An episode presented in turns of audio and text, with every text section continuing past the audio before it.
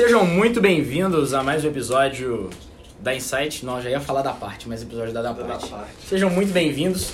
É, queria puxar o gancho pra esse episódio falando como a vida é louca, porque há duas semanas atrás eu tava num show desses caras, curtindo pra caramba, pulando e cantando todas as músicas. Daí. Coincidência. Você A gente tava lá também. A gente tava Vocês lá. estavam lá. Véi, foi um show louco pra caralho e tudo Foi mais. bom. Tava com a Manuela e com o Lucão. Tive que carregar o Lucão depois do, Não, do show. isso. Não, já vai começar assim, velho. Ah, Saímos do show e eu falei assim, velho, esses caras na Insight, ia falar da parte de novo, esses caras na Insight ia ser muito doido. E sei lá, vou dar biscoitada aqui no Instagram, vou ver se eles trocam ideia, vai que a gente chama. Daí beleza, um dia eu tô tocando música dos caras, marcando, biscoitando, aí outro dia a gente tá no show, aí do nada minha avó me manda um vídeo da, da música do pescador do YouTube. Falou, minha avó, velho. Léo, você foi no show da Da Parte? Sua avó é fã da parte? eu falei, vai chegar caralho, minha avó é fã da Da Parte, velho, que foda. Falei, vó, fui, foi doido pra caramba. Aí ela, ah, é que eu conheço o Dani e tudo mais. Eu falei, Dani, porra, que louco, de onde você conhece? Ele, ah, fez terapia comigo uma época, fiz mau Olha, contato. que viagem, E minha avó era próxima pra caramba do avô do Júlio. A Ah, avó dele foi minha terapeuta. que viagem, velho. E aí, tipo, minha mãe falou com minha avó que eu fui no show sem saber. Aí eu falei com minha avó, ô vó, e aí, tipo, eu juro que eu não pedi um favor pra minha avó. Não tava com essa intenção, mas eu falei, a gente ficou até. com- Minha avó acompanha muito podcast. Aí a gente sua falei avó, assim. Sua avó da hora. Aí eu falei assim, vó, fiquei com uma vontade de chamar eles pra um podcast, imagina se rola. Ela, aguenta aí. Voltou dois minutos depois, me mandou o contato do Kras e a mensagem dele. Aí eu falei assim, você tá brincando com minha cara, velho. Não, esse menino. Mandou assim, só chamar. Nossa, eu fiquei Legal louco, demais, velho. Fiquei louco, fiquei louco. Então isso mostra como é que a vida surpreende a gente. E acho que assim, eu tô me sentindo na final da Copa do Mundo aos 95, batendo pênalti pro Brasil ser hexa nessa porra. Então, puxa a vinheta.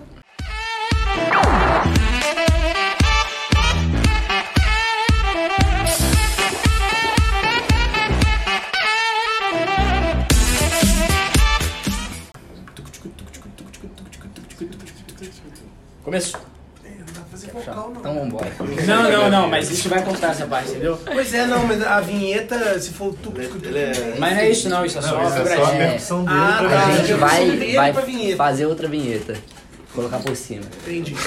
Então, pra, pra começar aí, queria agradecer a presença aí de cada um de vocês. Pra gente é realmente uma honra aí receber e trocar essa ideia. É um papo total descontraído. Então, pra começar, acho que queria é, apresentar vocês. É difícil não saber quem que é da parte hoje em dia, mas pra quem não conhece da parte, fala um pouquinho sobre a banda, um pouquinho sobre cada um aí, se apresentem. Falei Da, que Da Parte é uma banda formada por cinco indivíduos dessa cidade de Belo Horizonte, a qual estamos agora. Uma banda que, sei lá, a gente não sabe muito o estilo que a gente faz, a gente acha que é rock, pop, pop rock, pop leve, pop pesado e tal. Eu sou o Crase, Daniel Crase, baterista. Esse aqui é o Bernardo, tecladista. João, canta, toca guitarra. É, aí tem dois ausentes também, que um é Cebola, talvez ele chegue aí atrasado. Não que é o deve ter baixista. visto que tem cerveja, tinha cerveja. Caraca. Fala que tem cerveja que ele fala que tem é cerveja. Cebola Eu Vou ligar pra ele ao vivo daqui a pouco. Juliano, que também Juliano canta e toca guitarra. canta e toca guitarra e está indo pra Europa. É, olha pra você ver. E a gente aqui gravando É. podcast. O meu nome é da, da parte, só que sem Só, essa, galera. Não devo pagar a passagem de todos. Velho, e não queremos fazer um podcast fanboy demais, mas de forma geral, pra quem não conhece vocês, contar um pouco da história da parte, a trajetória, de onde é que vocês começaram e até onde vocês chegaram. Resumão, assim. Tá, vou tentar falar bem rápido. Aham. Existia uma banda que, o- que os, o B e o Ju tinham, junto com outras pessoas, e uma banda que eu e o Kras tinham, junto com outras pessoas. E essas outras pessoas desenvolviam uma pessoa em comum, que é, saiu das duas bandas ao mesmo tempo. Então as duas bandas acabaram meio que na mesma época. Coincidência. É, na mesma época, É? as duas bandas acabaram. Só que a banda do Ju com o B tinha um show marcado, ele não queria perder a data, chamou o Krase, que por sua vez chamou o primo dele, que é o baixista Cebola. E aí eu fiquei sabendo e pedi pra entrar. Aí a gente fez esse show. É, era um show despretensioso, que era pra acontecer só, só pela data mesmo, a gente não tinha ideia do que a gente ia fazer daquela, daquele, daquela junção entre nós, né? Mas aí acabou que a gente fez o show, foi muito legal. E é, com- começamos a, a tocar de ensaio, de, de brincadeira mesmo, assim, marcamos outros shows e fomos, e fomos fazendo shows aos poucos, até que a gente resolveu, lá em 2017, gravar um disco, que originalmente ia, ser tipo um EP de seis músicas, só pra ver o que a galera ia achar, e aí foram aparecendo mais músicas, virou um disco de 10 músicas, que foi lançado em 2018, e aí realmente a nossa carreira pro mercado começou. E aí de lá pra cá a gente fez a turnê do primeiro disco, fazendo vários shows, turnê no interior de Minas, tocamos aí é, numa porrada de lugar e, e 2019 é, aí chegou 2020, veio a pandemia, parou, continuamos lançando, lançamos o segundo disco em 2021. E aí agora estamos fazendo os shows do nosso segundo disco, Fuga Doce, que foi lançado em novembro de 2021. Inclusive o show que vocês foram É, foi do turnê Fuga foi, Doce. foi essa. Aí a gente saiu, pela primeira vez a gente fez show no Nordeste nesse ano, vamos fazer agora no Norte, em Manaus, daqui a duas semanas.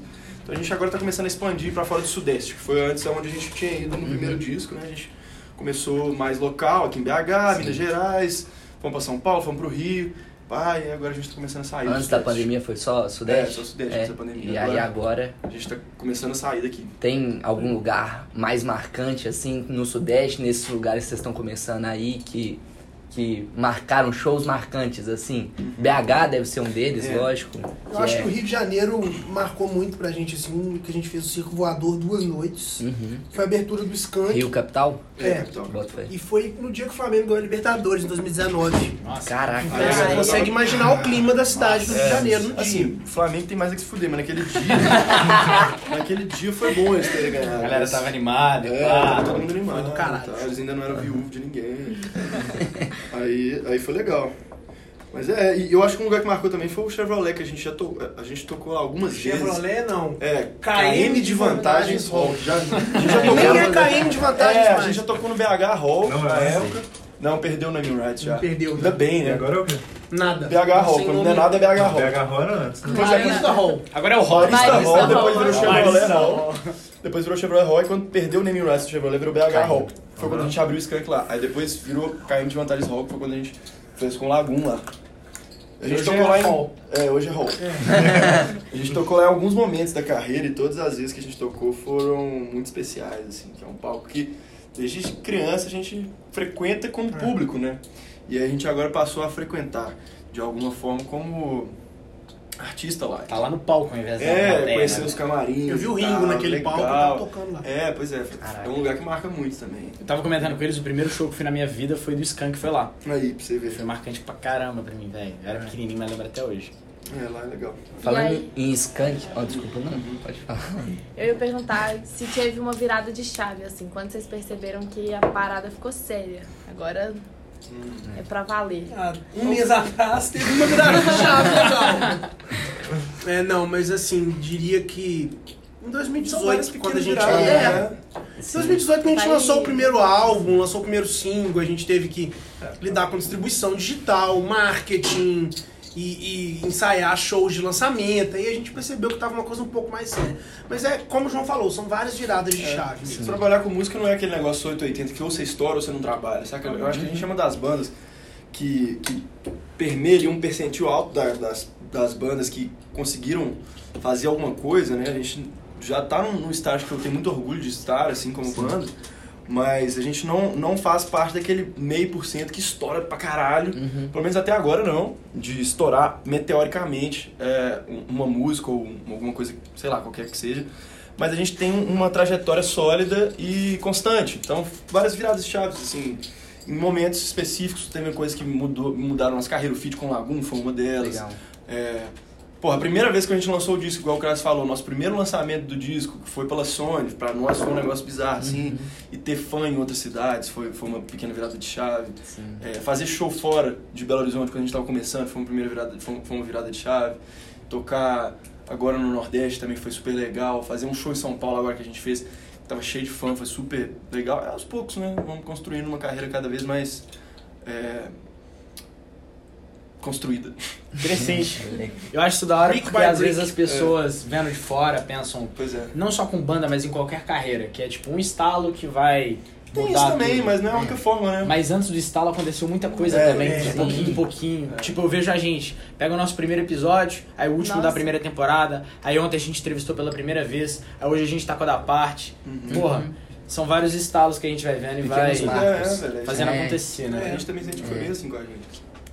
Isso Tá não, sendo não diversão. necessariamente tem a ver só com músicas, né? Tem a ver com shows fora, tem a ver com várias coisas, Tem a ver né? com ser convidado pra fazer coisas, por exemplo, no início da carreira a gente não era convidado pra fazer podcasts, igual agora a gente é também, igual a gente tá aqui agora pelo convite de vocês, assim, tem gente que gosta do nosso som e, e quer fazer com que o nosso nosso, nosso trabalho é, converja com o dele, né? Igual Uhum. tá acontecendo aqui agora. Isso, isso é uma coisa que também pra nós é super legal de ver acontecendo, sabe? A gente chamar a gente, assim, é muito doido. Mas eu, eu vejo que talvez um, um marco assim muito grande pra vocês também foi esse patrocínio da Sony, que é uma grande empresa É, aí um pra. patrocínio. Como é Assim, que como é que funciona de um essa essa essa questão? Cara, foi E- distribuição digital, assim. né? Entendi. Não, não dá muito pra ficar entrando em termos contratuais, né? Mas. Foi a Sony foi o meio pelo qual as nossas músicas chegaram até as pessoas, assim. É, eles colocaram nossas músicas nas plataformas e deram um impulsionamento lá. E também sempre rola aquela, é, aquela assessoria de alguma forma ali, de tipo, ajudar a dar um norte em algumas coisas. E, e por muito tempo foi muito legal, assim. Agora a gente tá num outro momento da carreira, não sei se a gente vai continuar lançando por lá, mas. Bota fé. É legal, É. legal que você tocou nesse assunto, porque o streaming mudou, virou de cabeça pra baixo o mercado da música. né? Caralho. No, num passado existia uma, uma máxima que eu acho que fazia todo sentido, que se assinar com uma major, que hoje em dia são Universal, Warner e Sony, são as três maiores gravadoras detentoras do de, mundo, né? de- de- da maior parte dos fonogramas do mundo, era sinônimo de você estourar. Isso aconteceu com o Skank, com o J Quest, com o Rapa, com o Charlie Brown. É, eles assinaram com gravadoras e, e havia muito investimento, porque a gravadora dava o tiro certo ali, o que a gravadora apostava ele ia pra TV, ia pro rádio, né? E, e- e tinha o melhor lugar na gôndola da loja que você comprava o CD. Agora, o digital mudou muito isso. Então, a própria, as próprias gravadoras tiveram modelos diferentes de distribuição dos artistas. Então, quando a gente assinou com a Sony a primeira vez, a gente não foi um artista Sony. A gente assinou uma distribuição digital com eles, que eles faziam é, a distribuição das nossas músicas para as lojas, né? Que eles chamam, que no mercado fonográfico chamam os- os- as plataformas de streaming de lojas. Então, hum, aí tem um- uma coisa que chama o pitch, que é uma que vai te fazer colocar nas playlists e tal. É, mas mudou muito. Então, hoje em dia você tem, você tem como construir uma carreira de forma muito sólida, sendo independente, é, assinando com uma major. Tem a forma que você vai poder arrecadar com o streaming e uma forma que você vai poder conseguir um financiamento de, de parte de uma gravadora ou de um investidor. Então, isso isso é papo pra gente talvez conversar mais de horas assim sobre o que como funciona o mercado fonográfico hoje em dia e as transformações que, que teve nos últimos tempos, assim, nos últimos 10 Massa. anos. É, Imagino que tenha né? sido Menos 10 anos. intensificado com a pandemia demais também. É, né? o TikTok mudou a parada Sim. pra caralho. Tipo, três anos atrás não tinha TikTok. Quando É. a gente assinou com a Sony foi 2017, final de 2017, início de 2018. Não, Não tinha tinha TikTok. TikTok. Tinha nem story no Instagram. Não existe story no Instagram quando a gente assinou com a Sony. Tanto que, que, isso- que essas pequenas coisas mudam o mercado pra Sim. caralho. O story hoje te dá play se, se- se a Sim. galera vai compartilhar sua música lá. Bom Entendeu? demais. Então, tipo, muita coisa aconteceu no, num passado muito recente que a gente às vezes nem, nem percebe porque foi muito rápido. Sim. Que mudaram pra caralho o mercado. E, Uhum. e, e as perspectivas, cons- consequentemente, também. O mercado global, né, como um todo, de todo quanto é tipo de atividade econômica, foi modificado com a internet, mas o mercado da música, sem sombra de dúvidas, É, democratizou pra caralho. é o que foi mais um dos mais impactados como, como um todo. Assim. Eu acho que pro bem, assim, de maneira. A gente estava até falando agora de, de playlist antes do. Antes do. da gente começar, né? É, hoje em dia a forma que se ouve música se modificou não só pelo meio, né? Mas é, a forma como um todo. Hoje em dia as pessoas ouvem muito mais playlists do que álbuns. É como que isso Sempre chega pra você. né? compilações também, né? Então a galera É, sim, mas. Não, mas tipo, você você não fazia é tanto. Tinha as Você mixtapes. não pode fazer a era sua bacana. própria playlist, sabe? Tipo, Você fazia faz mixtape, né? Mas era muito trampo, né? Em cinco, em cinco minutos você tem uma playlist 100% sua, você escolheu as músicas que Ah, você e às vezes você também pega o algoritmo mesmo e É, deixa ele botar na essa sua playlist, aquele lance de enriquecer aí, que é, É. outro. Por exemplo, isso não existia seis meses atrás não tinha isso, aquele negócio de enriquecer a playlist. Aham. Isso bota a nossa música em mais playlist também, porque Aham. às vezes a pessoa tá ouvindo lá Lagum, é, Clara Sofia, sei lá, Jovem é, Dionísio. Jovem Dionísio, é, e essa turma toda que tá a relacionada da a gente, aí vai lá e bota assim, você quer enriquecer sua playlist com da parte? As pessoas nem conhecem às vezes, vai lá e ouve, e porra, gostei. Então, esse também é um recurso, tipo assim, tem seis meses que existe, Uhum. e que muda pra caralho, o mercado tá o tempo todo mudando. Sim. Porque funciona tipo uma rede social, o Spotify também, né? Tá se tornando cada vez mais nisso. É, pois é. E Eu acho que uma coisa que a internet conseguiu impactar muito na música é de. Acho que antes era uma relação muito intangível, assim. Tipo assim, antes de ter internet, a relação de um fã com uma banda, por exemplo, era algo muito distante. Tipo, o maior contato que um fã conseguiria ter seria estar num show. E olha lá. Então eu acho que com o surgimento das redes sociais isso trouxe uma proximidade. Não só com a banda, né? Com, com música, mas com um monte de coisa. É, outro dia eu vi um caso. Um fã com outro fã. Tipo, Um fã fanbase, de existe montar hoje. e tudo mais. Fandom que existe hoje. De conectar O fenômeno pessoas. Juliette, o fenômeno de qualquer Isso, artista hoje também, porque o fã se conecta com o fã. Demais. Tipo, o espaço não é mais um contingente tão importante Virar uma comunidade. quanto total, tempo. Assim, se você tá no mesmo tempo, 100%. você pode estar em espaços diferentes, mas você pode se conectar com as pessoas instantaneamente. Assim. Inclusive, fã-clubes da da parte. Divulguem o nosso podcast, brincando. É, Outro dia eu vi um caso. Essas pessoas são muito legais, as pessoas do fã clube. Sério, são muito incríveis. O Pato é do todos. fã O Pato é um fã fã-clube, né? O Pato, O Pato. o Pato Roberto? É. Ah, não, não, a gente, a gente conhece, eu- a gente conheceu ela. Cara, às vezes aparece esse pato no rolê. É, isso. mas Eu não, Tirar não, foto não, com o é, Pato, cara. mano. É, o Pato é uma... Eu descobri, o Pato é uma menina que é dona do Pato, ela leva É, o Pato velho. pro rolê e tira foto É, do eu Pato. achei legal a ideia dela. Se ela fosse paulista, ela ia estar ganhando dinheiro pra caralho. não porque ela não é competente com a ideia dela, mas porque aqui a galera não entende o conceito do pato. Acho do É. caralho o Pato. Eu acho As pessoas também. não estão preparadas. Não né? estão Não, se ela preparadas tivesse pro fazendo isso em pato. São Paulo, todo mundo ia pegar uma viagem no pato. Aqui a galera não entendeu o pato ainda. Mas acho que isso cria é, uma conexão da hora pra caralho.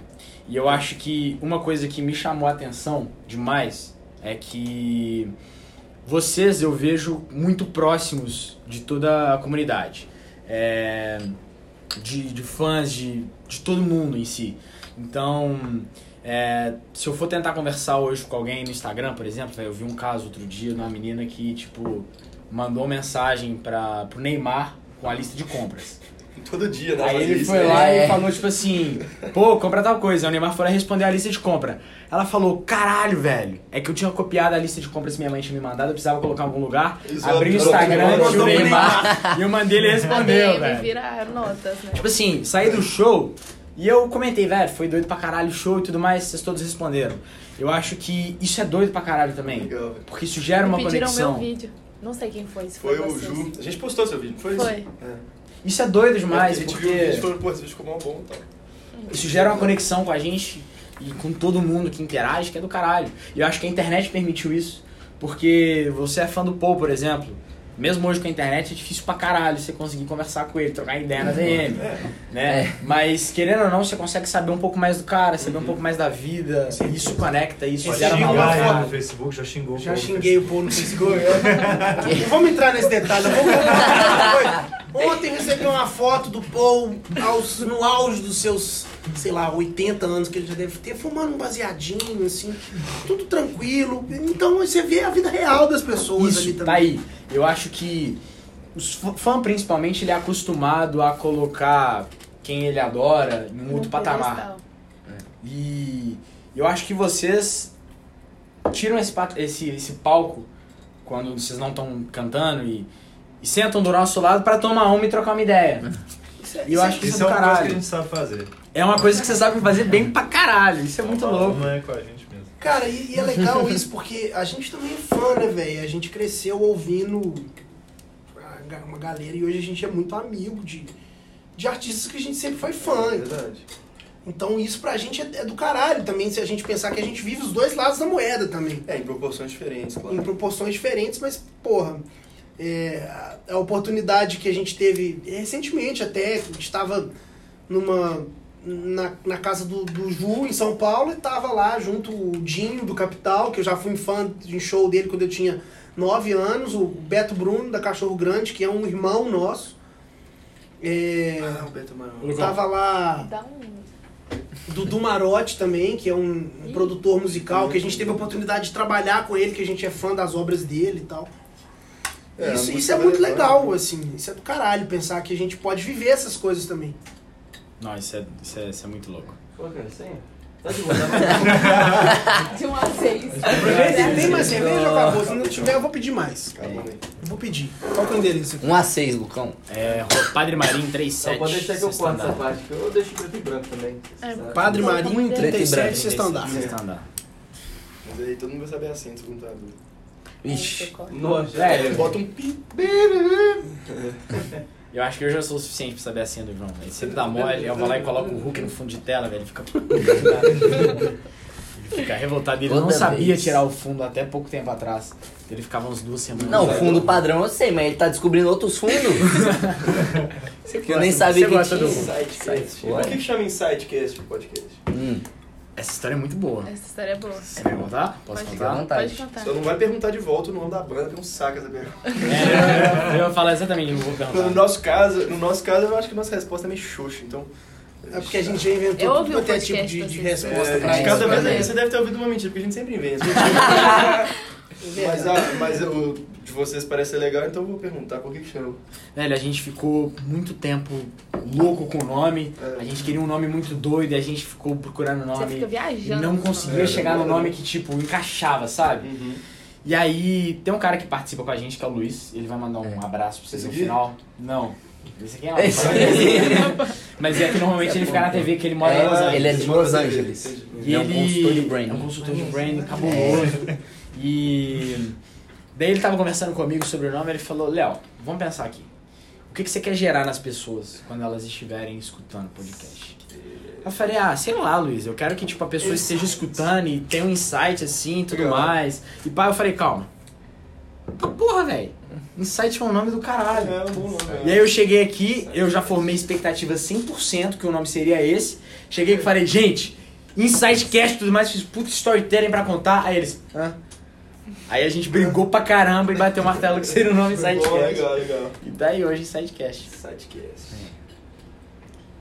Nome é complicado, né? Tudo que a gente já lançou tinha um nome antes que a gente É falou, verdade. não, É. esse nome é péssimo. Charles Demorou tinha um nome chegar, antes? cara, tudo. É, Já teve vários. fale agora ou ca- é, agora. Fale agora ou fale fale para Não, sempre. isso, isso nunca foi levado a Como sério. nunca foi levado a sério, você fez a capa com o nome escrito. É verdade. Fez. Ah, não levava a sério o nome.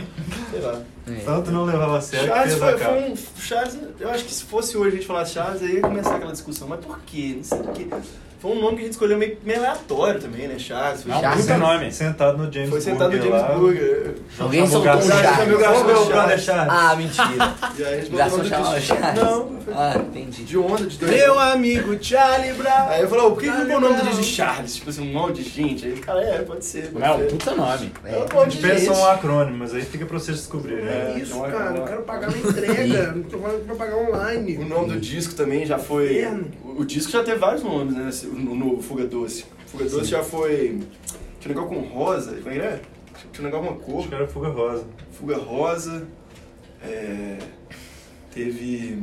Tem alguém que é melhor com nomes na da parte? Não. Ah, não. Todo mundo. Todo mundo. É um brainstorm é em geral. Cada é um fala algum nome ruim eventualmente a gente Vira escreve bom. junto. Já quase escreveu Junto, Já é. O quase Fuga escreveu Doce isso. quase foi escrito. Porque da junto. parte a galera escreve separado. Era pra ser como se fosse um álbum homônimo, mas meio puto, tipo assim, da parte entre parênteses, escrito junto. É o nome do disco, mas na verdade é uma mensagem que faria. Para de escrever da parte errada, caralho. É junto, né? Não é Graças a palavra Deus. só, é uma palavra só. é Não imagina. Cara, Então a galera que fica na dúvida, velho. Eu já tomei um esporro da nossa, da nossa social media uma vez e de um amigo meu que, que trabalha com isso, que uma vez eu postei no Twitter, assim, meio puto. Não é possível que jornalista continue escrevendo o nome da da parte errado e tal. Aí os caras falaram, ô velho, como assim? Você vai ficar jogando contra jornalista, o jornalista tem que escrever bem pra vocês, tem que falar bem dos caras, tem que puxar saco dos caras, não sei o que. Ah, velho, então escreve o nome da banda certo. pô. A galera às vezes fica na dúvida, escreve tipo B maiúsculo, A minúsculo, P maiúsculo, arte. P maiúsculo é assim, é, dá parte com B maiúsculo, assim, porque a pessoa, ela, ela, ela sabe que não é separado, mas ela também não quer dar o braço a torcer e ela escreve junto, mas fingindo que tá separado. É o meio meio ali história, né? É. Mas é, a gente já teve muito treta com o nome. O nome da banda já foi. O primeiro nome era Seu Zed, que era um vilão do Power Ranger lá, mas nada a ver. Que Lorde Zed, é o Lorde Zed, é, né? a Cebola que deu essa ideia. E, e era um nome provisório, tipo assim, Ah, era é sabidamente é errado, provisório. é errado. Mas aí depois mudamos pra o quinto, que é um nome muito genérico, tão genérico que já existia outra banda com ele. E aí por isso por outros motivos a gente tro- foi trocar. E aí ficamos numa, numa briga. O Ju queria que. Teve uma época que o Ju queria que chamasse Ratazanas do Deserto. Você lembra dessa? Tá zoando os Eu sugeri pelicano. Pelicano, eu su- eu sugeri uma Sulfato vez Technicolor. Technicolor ele dá trabalho demais. Eu banda, Tracai uma vez. Vezes. Tinha, tinha um era é, polaca. Polaca. Polaca. Polaca foi, era o que eu mais gostava antes de, de dar pá. O que aconteceu? Ó, louco. apareceu alguém Spoiler, um Spoiler, spoiler alert. A dificuldade também das pessoas escreverem certo em site é, é, É, difícil. Pô, gente, eu pedi cerveja, tá? Não, que queria bom. falar não, Significa mas- que o papo ainda vai render um bocado. Mas é. Nome- aí o nome virou da parte depois de. Ele falou que não ia falar do nome. É um nome, não lance do clube desse. Não, não, mas piada era interna. era isso. Você vai falar do nome? né? Não, só agora que a gente volta, né? Porque essa parte toda tá cortada. Tá cortado. Não, pode deixar. Isso, pode um deixar papo bom, assim. tá. É. Mas enfim, é isso. Não, mas repete só porque eu não tava aqui. Não, mas é, o nome- a história do nome é tipo. é. E eu acho que é da hora as pessoas não saberem a origem ao certo. Ah, então as pessoas sabem, mistério. outras que acham que sabem, mas a, a história. A gente nunca conta sempre a mesma. Mentira, a gente já contou. A gente já contou a verdadeira algumas vezes, algumas vezes, mas, mas tá aí na internet, escolhe o que você quiser gostar mais e vai. É bom que quando a gente Ou fechar as inventa uma câmeras, eles vão contar pra gente, a gente não vai contar pra ninguém, vai morrer com a gente. Ou a gente inventa uma processo. Ou a gente Ou vai achar, inventa. vai morrer É. com a gente uma mentira. Puta. Justo. Vai saber. É, eu acho que é legal a gente puxar um pouco mais pra parada de negócio aqui mesmo. Eu acho que quando a gente tá falando de arte, é, principalmente no Brasil hoje, muitas pessoas não começam pensando já em negócio. Então, às vezes uma banda, por exemplo, começa como um hobby. Junta a turma pra tocar e aí começa a dar certo, igual a gente falou, uma coisa vai levando a outra. Pá. Como é que é transformar isso num business? Como é que é sair do, de, um, de um hobby e falar, não, vamos levar essa parada séria, é, vamos procurar patrocínio, empresário, vamos crescer, vamos produzir. É, como, é que, como é que é isso? Pra quem hoje é amador, digamos assim, ou leva isso mais no lado de hobby e quer levar pra um lado profissional. E como é ter uma banda e falar, É uma resposta demorada. isso é pra profícia. caralho, né? é, O B pode começar respondendo, né? Porque ele sua falou perspectiva pouco. Não, mas eu sou um cara de de poucas pouco palavras. papo cabeça mesmo. Eu sou mais as intrusões ali, que eu tento ser certeiro, Pontual. tento ser engraçado. então, pra elaborar assim, eu acho que eu não sou a melhor pessoa, não. Hum, como é que é então, cara, isso que a gente comenta? Ah, velho, eu A acho banda foi isso, né? Que ele falou. A gente começou meio de... A gente começou Meio de totalmente hobby. despretensioso. totalmente. Era um bando de adolescente querendo tocar, curtir. Mas o Cebola, não o tinha- Cebola não era É, o adolescente. Cebola já era, já era velho e ainda é. Cada vez mais, cada O vez... Cebola é mais velho? É, Cebola- botei Cebola tem 31 30, anos. 31. 32, vai fazer 32, né? Ele é casado e tal. O mais novo tem quanto? O mais novo é o Ju. que tem 23. Eles eu- três têm a é, mesma idade, nasceram em Eu, Bey e 98. Ju temos 23, o tem 26, 28. 28 e o Cebola 31. Eu esqueci que você tinha feito dois aniversários. Pandemia. É, como é que é então que começou essa história aí? Cara, é, eu acho que virar um, um negócio mesmo é, acaba sendo natural, sabe? Tem gente que, É, tem gente que, que, que já começa com a carreira. Ah, eu vou ser um artista tal e para não sei o quê. Já começa com a carreira totalmente estruturada, com Aham. investimento e tal. No nosso caso foi natural. E a gente começou. É, É um processo Natural. para também, né? Você sempre vai ficando cada vez mais profissional. é, natural no sentido mais. assim, que eu acho que você quer dizer, tipo, foi gradativo, né? Gradativo, é. É, porque também é natural alguém querer profissionalizar já de cara, dependendo da... A gente começou muito novo, então a gente, na verdade, não só muito novo, mas eu acredito também que na época que a gente começou a querer profissionalizar, o contexto Uhum. é, para uma banda, como a que a gente se propunha a fazer e se propõe ainda, não era dos melhores, assim. O Lagoon não existia como um, um fenômeno que se tornou. O mercado aqui em Belo Horizonte não, não tinha tanta, tanta terra para você plantar, assim. Então a gente não sabia onde que dava para chegar com aquilo, sabe? Então nem, nem, não só pelo fato de a gente ser muito novo, mas pelo fato do mercado não abrir espaço, a gente não, não tinha muito organizado para onde a gente queria ir, o que, que a gente ia fazer para chegar, até porque a gente não sabia nem aonde a gente chegaria. Sim.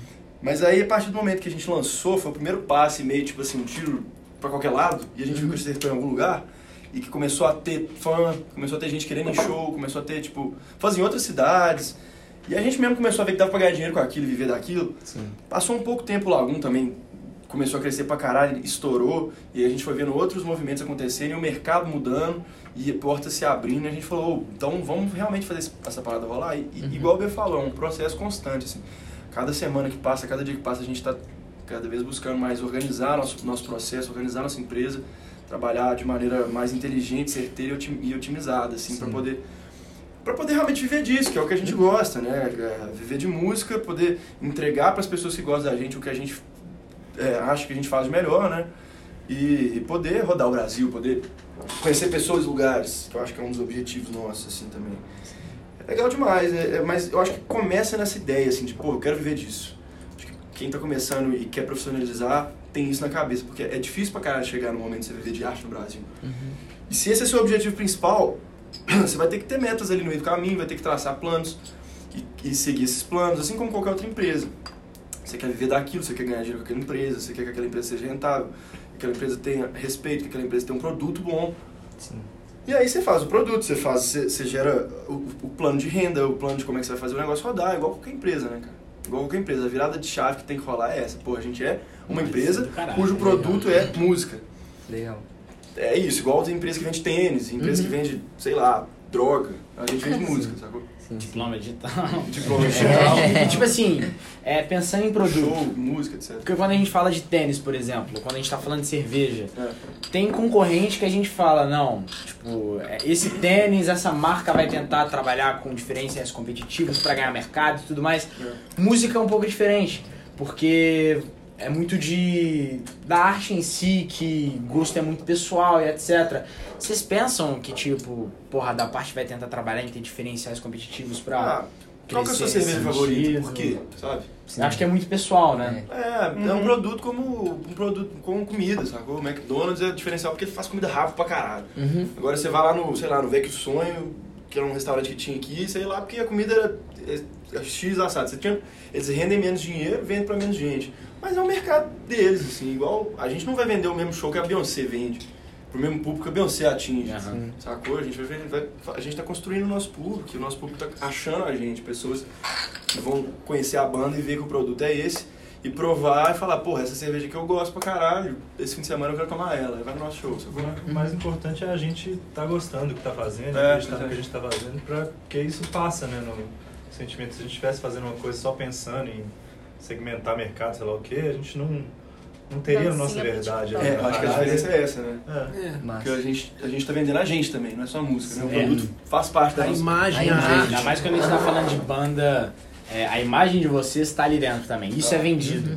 Inclusive com poder de influência. Isso É. tudo é passado, né? Tipo, o empresário faz parte do próprio produto que ele vende, no caso da empresa banda, assim, ou artista. Sim. Quer dizer, o empresário nesse sentido meio figurativo, Sim, né, que a gente sim. tá, tá lidando, porque o empresário de fato não, não é quem toca ali, geralmente, né? Mas enfim. Aham. E eu acho legal também que, falando de, de arte como produto, né? Eu acho que a arte, além dela ser um bem é, que pode ser um produto, ela é um bem social também, né? Então ela é uma coisa inerente à sociedade, inerente à, à- cultura, à, à vida que, o- que o ser humano leva. Ela é uma coisa que. Então é, é super natural que, que a gente possa ter esse processo de fazer o que a gente acredita, porque. É, além de ser uma coisa que é um produto que a gente está vendendo, é uma coisa que é, é fundamental para a vida do ser humano. Acho que né? a coisa mais abrangente que existe é a arte, assim. É. Mais abrangente. A gente vai trabalhar de- desde a marca da cerveja que vai patrocinar o evento, até a pessoa que vai é, vender a própria cerveja vai ser, portanto, empregado naquele evento, Uhum. até a pessoa que vai consumir a arte simplesmente porque aquilo lá lembra ele a avó dele, entendeu? Uhum. Então é, abrange laços familiares, é, comida, bebida, trabalho, é, droga, tudo. Memória afetiva, É. memória profissional, é, posicionamento, enfim, é, é muito. A cadeia produtiva por trás ela vai muito além Tem também. coisa, do é, o movimento é muita coisa, velho. É muito doido. Por isso que a gente gosta, eu acho, também. Porque ao mesmo tempo que é um negócio que a gente ama fazer, é um negócio que dá pra tentar viver. E aí é por isso que a gente vai atrás. Ah, e Sim. aí, quando você encontra cara. isso, véi, esquece, mano. É, no Brasil é difícil pra caralho, por isso que eu usei o verbo tentar, porque, pô, beleza, agora a gente tá num momento legal de ascendência, a banda tá voltando a fazer show depois de dois anos de merda. Mas é uma tentativa sempre, pra todo mundo, até pra quem já tá consolidadaço. Tem períodos de vacas magras também.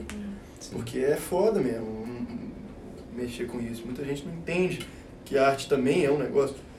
Um negócio, ponto final. Não é um negócio mais ou menos, é um negócio também, ponto final. Prova viva disso foi a pandemia, né? Porque É, você ficou dois anos em volta, casa, o que, que você ficou fazendo? Com certeza você viu um milhão de filmes, escutou muita música, viu tudo. Então, assim, falar que arte não, não traz nada é totalmente. É, Exatamente. é, a galera às vezes leva muito pra esse lado de lazer, assim, um negócio meio solto, assim, ah, o artista, aquela coisa. É. né? É, não é só isso. É, é- eu acho que, porra, do caralho a gente trabalha com o nosso lazer. E tinha que ser assim pra todo mundo. Tem muita gente que trabalha com o que gosta também. E tem gente É, que e e a maioria trabalha com o que não um gosta. Né? É uma pena isso. É uma bosta. Acho que muitas pessoas acabam levando Privilegiados. no efeito marada do que a sociedade quer que elas sejam. É, ela nem- vai e a pessoa é feliz. É, às vezes nem é escolha também, né, cara? Acho que a maioria das vezes não é Tem escolha. necessidade. É, É, necessidade, é, velho. tem Precisa isso. comer, tem Tem isso, filho, etc. É, pensando na empresa da parte, assim, já que a gente entrou nesse, nesse papo de business, assim, vocês, na da parte, tem algumas, é, tipo assim, divisões de quem faz mais a parada de marketing, quem faz mais redes sociais, financeiro, assim, vocês têm essas divisões, assim, como que funciona? Cara, tem que ter, né? Até porque a gente não é uma banda que tem uma estrutura de um, de um escritório por trás, que tem uma, uma série de funcionários que vai trabalhar pra gente, que tem muita grana girando. Nós ainda somos artistas independentes, então a gente tem que trabalhar para além de fazer música, né? Sim. Então esses processos a gente está sempre aperfeiçoando e tal. O João é, ficou responsável pelo, pelas redes sociais da banda. Então se tem um assunto ali que quem vai dar a palavra final é ele, todo mundo pode opinar, mas o responsável é ele. Agora o, o responsável do financeiro é, tá passando a ser o B, agora ele é o cara que vai fazer os pagamentos e tal. Quem quiser fazer alguma coisa relacionada a alguma transação tem que passar por ele. Se quiser dar dinheiro, comigo que. Faz o cara da grana. Assessoria de imprensa tem um responsável, planejamento estratégico tem um responsável, responsável pelo show, pela construção do show como um produto, é, pelos fonogramas, enfim, isso a gente tem que dividir essas tarefas entre nós e, com- e, e, consequentemente com a equipe que a gente tem parceiros e pessoas que, que trabalham junto com a gente também. Mas é, essa divisão de tarefas é, é fundamental né? em, em, qual- igual em qualquer Vamos empresa. fazer uma startup que o produto vai ser música e sonho, mano. E aí a gente vai chamar de, de da parte. Então, para de menzinho, ó. Toma um Starbucks, então da parte. É, a, gente aluga, a gente aluga um escritório de um coworking ali na Faria Lima. e, e aí a gente vai resolvendo, assim, a gravação, a arte, a gente deixa pra lá. Um dia de cada vez. E como é que é o dia a dia de vocês? Tipo assim, como é que. Porque quando a gente fala de escritório, tá. Tá muito aqui na nossa cabeça, sabe? O cara vai chegar 9 horas da, da, da manhã, vai embora às 6 horas da tarde. Como é que é a rotina? Essa semana, é, tem uma reunião no início da semana, a gente define as pautas da semana e, tipo assim, Cada um faz o que tem que É, a partir daí Sim. definir, ah, não, fulano vai ligar pra um. ciclano pra Aham. marcar X. É, Beltrano vai ligar pra qual que é depois de Beltrano, ciclano e fulano? Não, eu É, Beltrano mesmo. Beltrano, então, é, vai ligar Beltrano pra né? marcar Y. E aí vai fazendo, a gente vai montando assim, os cronogramas. Aí tem algumas pautas que estão sempre ali rodando, né? tipo assim, ah, essa semana a gente vai postar o quê? Vamos falar do que nas redes sociais? Ah, surgiu tal assunto, surgiu tal show. Quem vai. Aí alguém vai lá pra buscar show. Vamos, vamos. Ó, estamos com show aqui nesse dia, aqui nesse dia. Nesse meio do caminho, vamos marcar um também? Vamos, então fulano vai ir atrás disso. Então a gente vai ensaia marcando. pra fazer É, música, ensaia. pra preparar o show, a gente abre o Word. Tem Fazer Abre o Word, escreve. Abrir o Word é uma piada interna. gente. Aí, como que é a rotina de ensaio? É toda semana? A gente tá tentando fazer duas vezes a semana, mas. Cara, mas não tem que como dá. ter rotina de ensaio, porque uma, uma época você tá ensaiando show, que é um, É, tem, um, mas um tem produto muda, que né? não é muito. Que, que não tem como variar muito de um show pro outro. Uma, uma época a gente tá fazendo mais focado. em- Agora, por exemplo, a gente tá Composição. focado em ensaio de composição.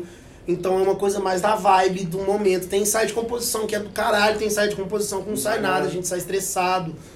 Mas é, a ideia é tentar fazer insight toda semana, pelo menos uma vez, mas idealmente umas duas ou ou até três. Eu ia perguntar sobre justamente composição, tipo assim, como é que é parar e falar, não, tá na hora da gente fazer uma música nova, deixa eu parar pra fazer aqui, ou é algo que vem mais naturalmente falando, nossa, isso Ah, aqui daria tem um... jeito, Os né? caras vão e escrevem as músicas, né? Naturalmente o João e o Ju estão sempre escrevendo música, o Bebo Cebola também. Eu sou o único que não sou compositor na banda. Mentira, me manda letra o tempo inteiro pra fazer música. É, mas enfim, os caras estão sempre fazendo. Aí chega num, num- num momento de, de, de ensaio, ó, o show tá pronto, lançou tal, e aí? Nós vamos Mas fazer? leva umas 10, aí Leva, a, a banda fazer. escolhe umas 5 dessas 10, tipo isso. Escolhe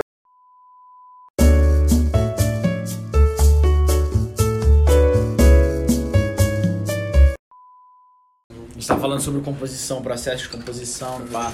Tava conversando com os meninos aqui, quando eu era mais novo, eu era skunk fanboy pra caralho. Hum, Legal. Aí eu tocava, aí eu compus umas duas músicas quando eu era um jovem com coração partido.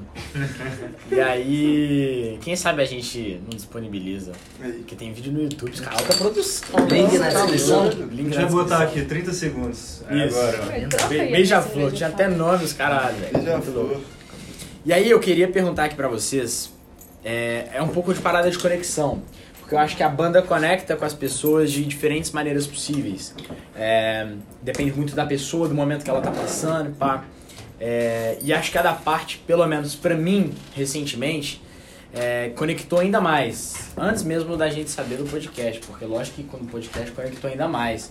Mas tem conectado muito com o meu coração ultimamente, porque eu terminei há uns três meses atrás. E tipo, era um namoro de dois anos e meio. Foi foda. E daí eu comecei a escutar e as músicas da da parte doíam às vezes, mas às vezes também conseguia trazer um pouco das palavras que eu tava tentando buscar. Tipo, vocês têm o coração muito machucado, gente. O João. Eu quero saber essa de você. Porque aí eu vou puxar um gancho muito doido. Ah, é, é, é isso, cara. Você acha que um músico com o coração partido, ele produz músicas mais. Se ele quiser, sim, né? Com você é assim? Sim, às vezes sim. Tem vezes que sim, tem vezes que não. O assunto, assim. É, é um negócio meio. É tipo uma. Como é que eu posso falar? Hum, é um processo meio meta, assim, saca? Tipo, não meta tipo alvo, meta meio. pá, saca? Meta processo, um negócio meio maluco. Você às vezes. é- é- tem uma complexidade tamanho que às vezes você não entende exatamente o mecanismo da escolha do tema, né? Acho que opera meio que no subconsciente algumas coisas, porque o meu processo de composição, ele, ele, ele funciona muito assim, eu, eu tô o tempo todo convivendo com pessoas, com arte, com, consumindo arte, indo atrás de coisas que eu acho que, que eu gosto de ver, de consumir, pessoas com quem eu gosto de conversar e tal. E o tempo todo eu tô buscando ali potencial, potenciais assuntos ou frases ou coisas que me impactam, assim. Eu, eu tenho um bloco de nota que eu vou anotando. É, é um dos meus processos, né? Não é sempre assim que acontece, mas tipo, o meu processo padrão, assim, é meio que assim. E eu vou anotando umas frases que eu acho que tem a ver com algum... que eu acho bonitas, que eu acho que me tocam de alguma forma. Cara, Saca? Tipo isso. Sei lá, escutei uma, uma parada, li um negócio, eu vi uma cena e tal. teve um insight. É, tem um insight, exatamente. eu vou lá e anoto, porque eu acho que aquilo pode ser útil pra mim depois. Vou deixando lá. Então, beleza, já existe aí um negócio que você não sabe exatamente o porquê das coisas te tocarem, né? Não num nível consciente tão pleno, assim. Então, já existe aí uma coisa que é meio difícil você, você discernir exatamente de onde que vem. Aí você escolhe, beleza. Aí você vai pra sua casa, aí um dia pode ser que você comece a música já com uma frase, já com um negócio que vem na hora ali, mas tem vezes que eu sento e falo assim, pô, vou dar uma lida aqui no negócio. Eu vou lá e escolho uma que depois, num segundo momento, me bateu de Toca novo. de outra maneira, né? E aí já tem mais um outro, um outro contingente que é meio difícil de entender de onde vem. E aí, a partir dele, tipo, geralmente eu, eu tomo aquela frase ali como meio que o centro gravitacional da música, eu vou girar em torno dele ali, vai ser meio que minha, minha meta agora, sim, no sentido alvo ali, meio que meu mote ali, minha, minha tese, né, assim. E a partir daquilo eu vou construir em volta. E aí tudo que vem em volta também vem, vai meio que sair na hora. E aí você não sabe exatamente de onde vem as coisas que você fala o tempo todo, né? Ainda mais quando você quer ser poético. Ou quando você quer ser. Quando você quer tocar as coisas, as pessoas e tal.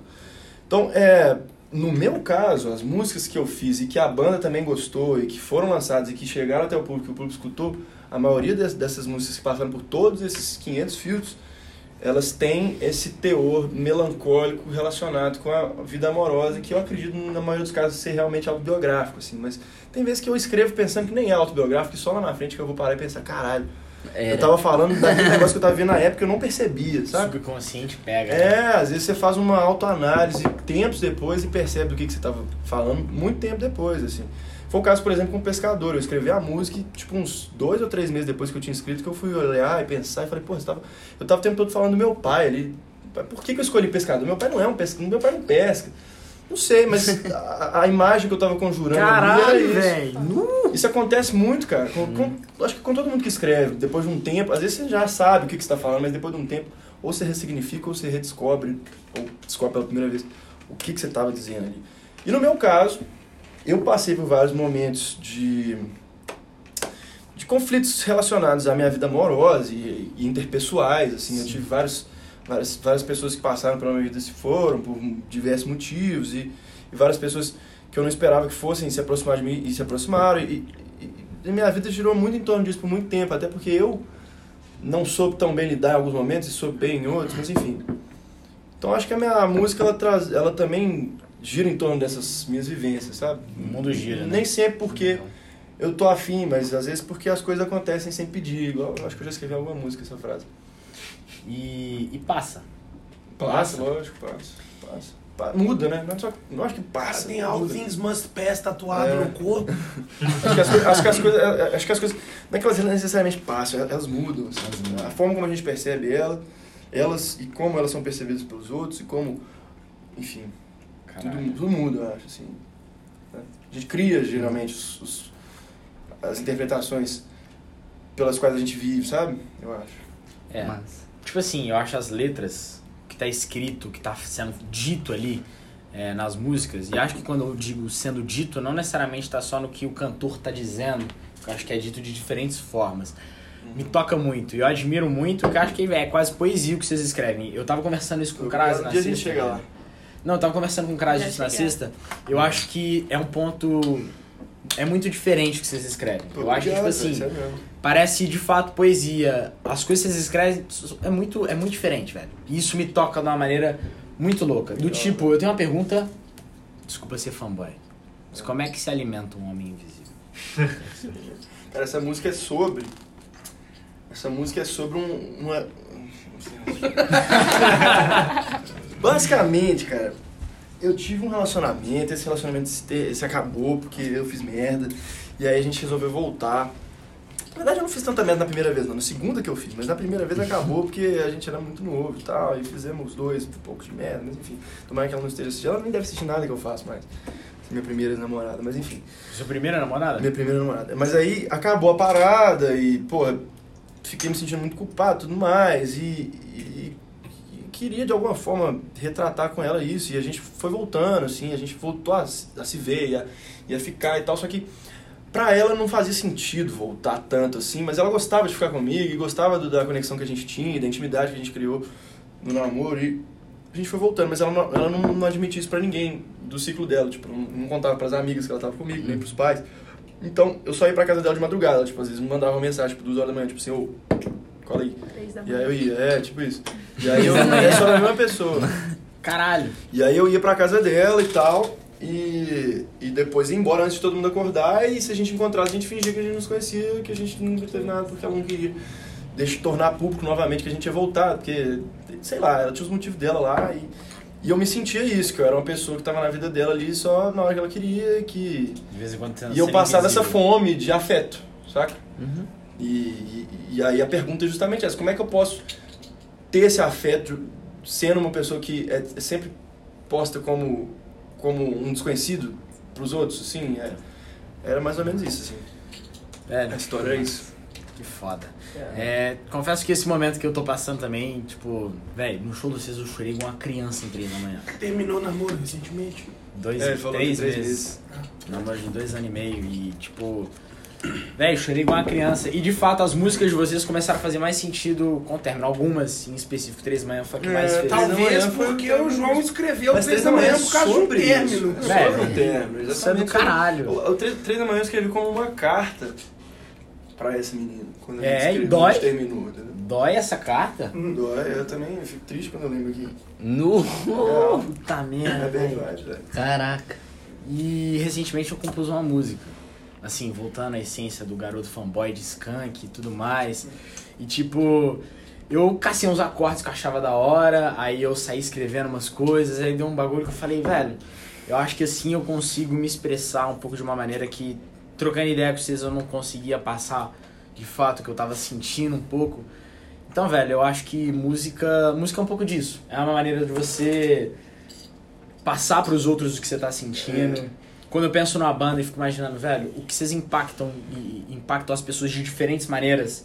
Então, vocês me impactaram de uma forma. Porra, isso pra mim é do caralho ouvir isso, sabe? Porque é, você- quando você faz uma música sobre um negócio tão pessoal e você vê que tem muita gente que leva pro mesmo, mesmo espaço que você, Nossa. quando você tava escrevendo, você vê que, pô, tem coisa que você vive, que você fica se culpando, se martirizando, mas que, no fim das contas, faz parte da experiência humana. Parte também. da experiência Não é pra humana. justificar que é de boa, errar e tal, não é isso, mas faz parte.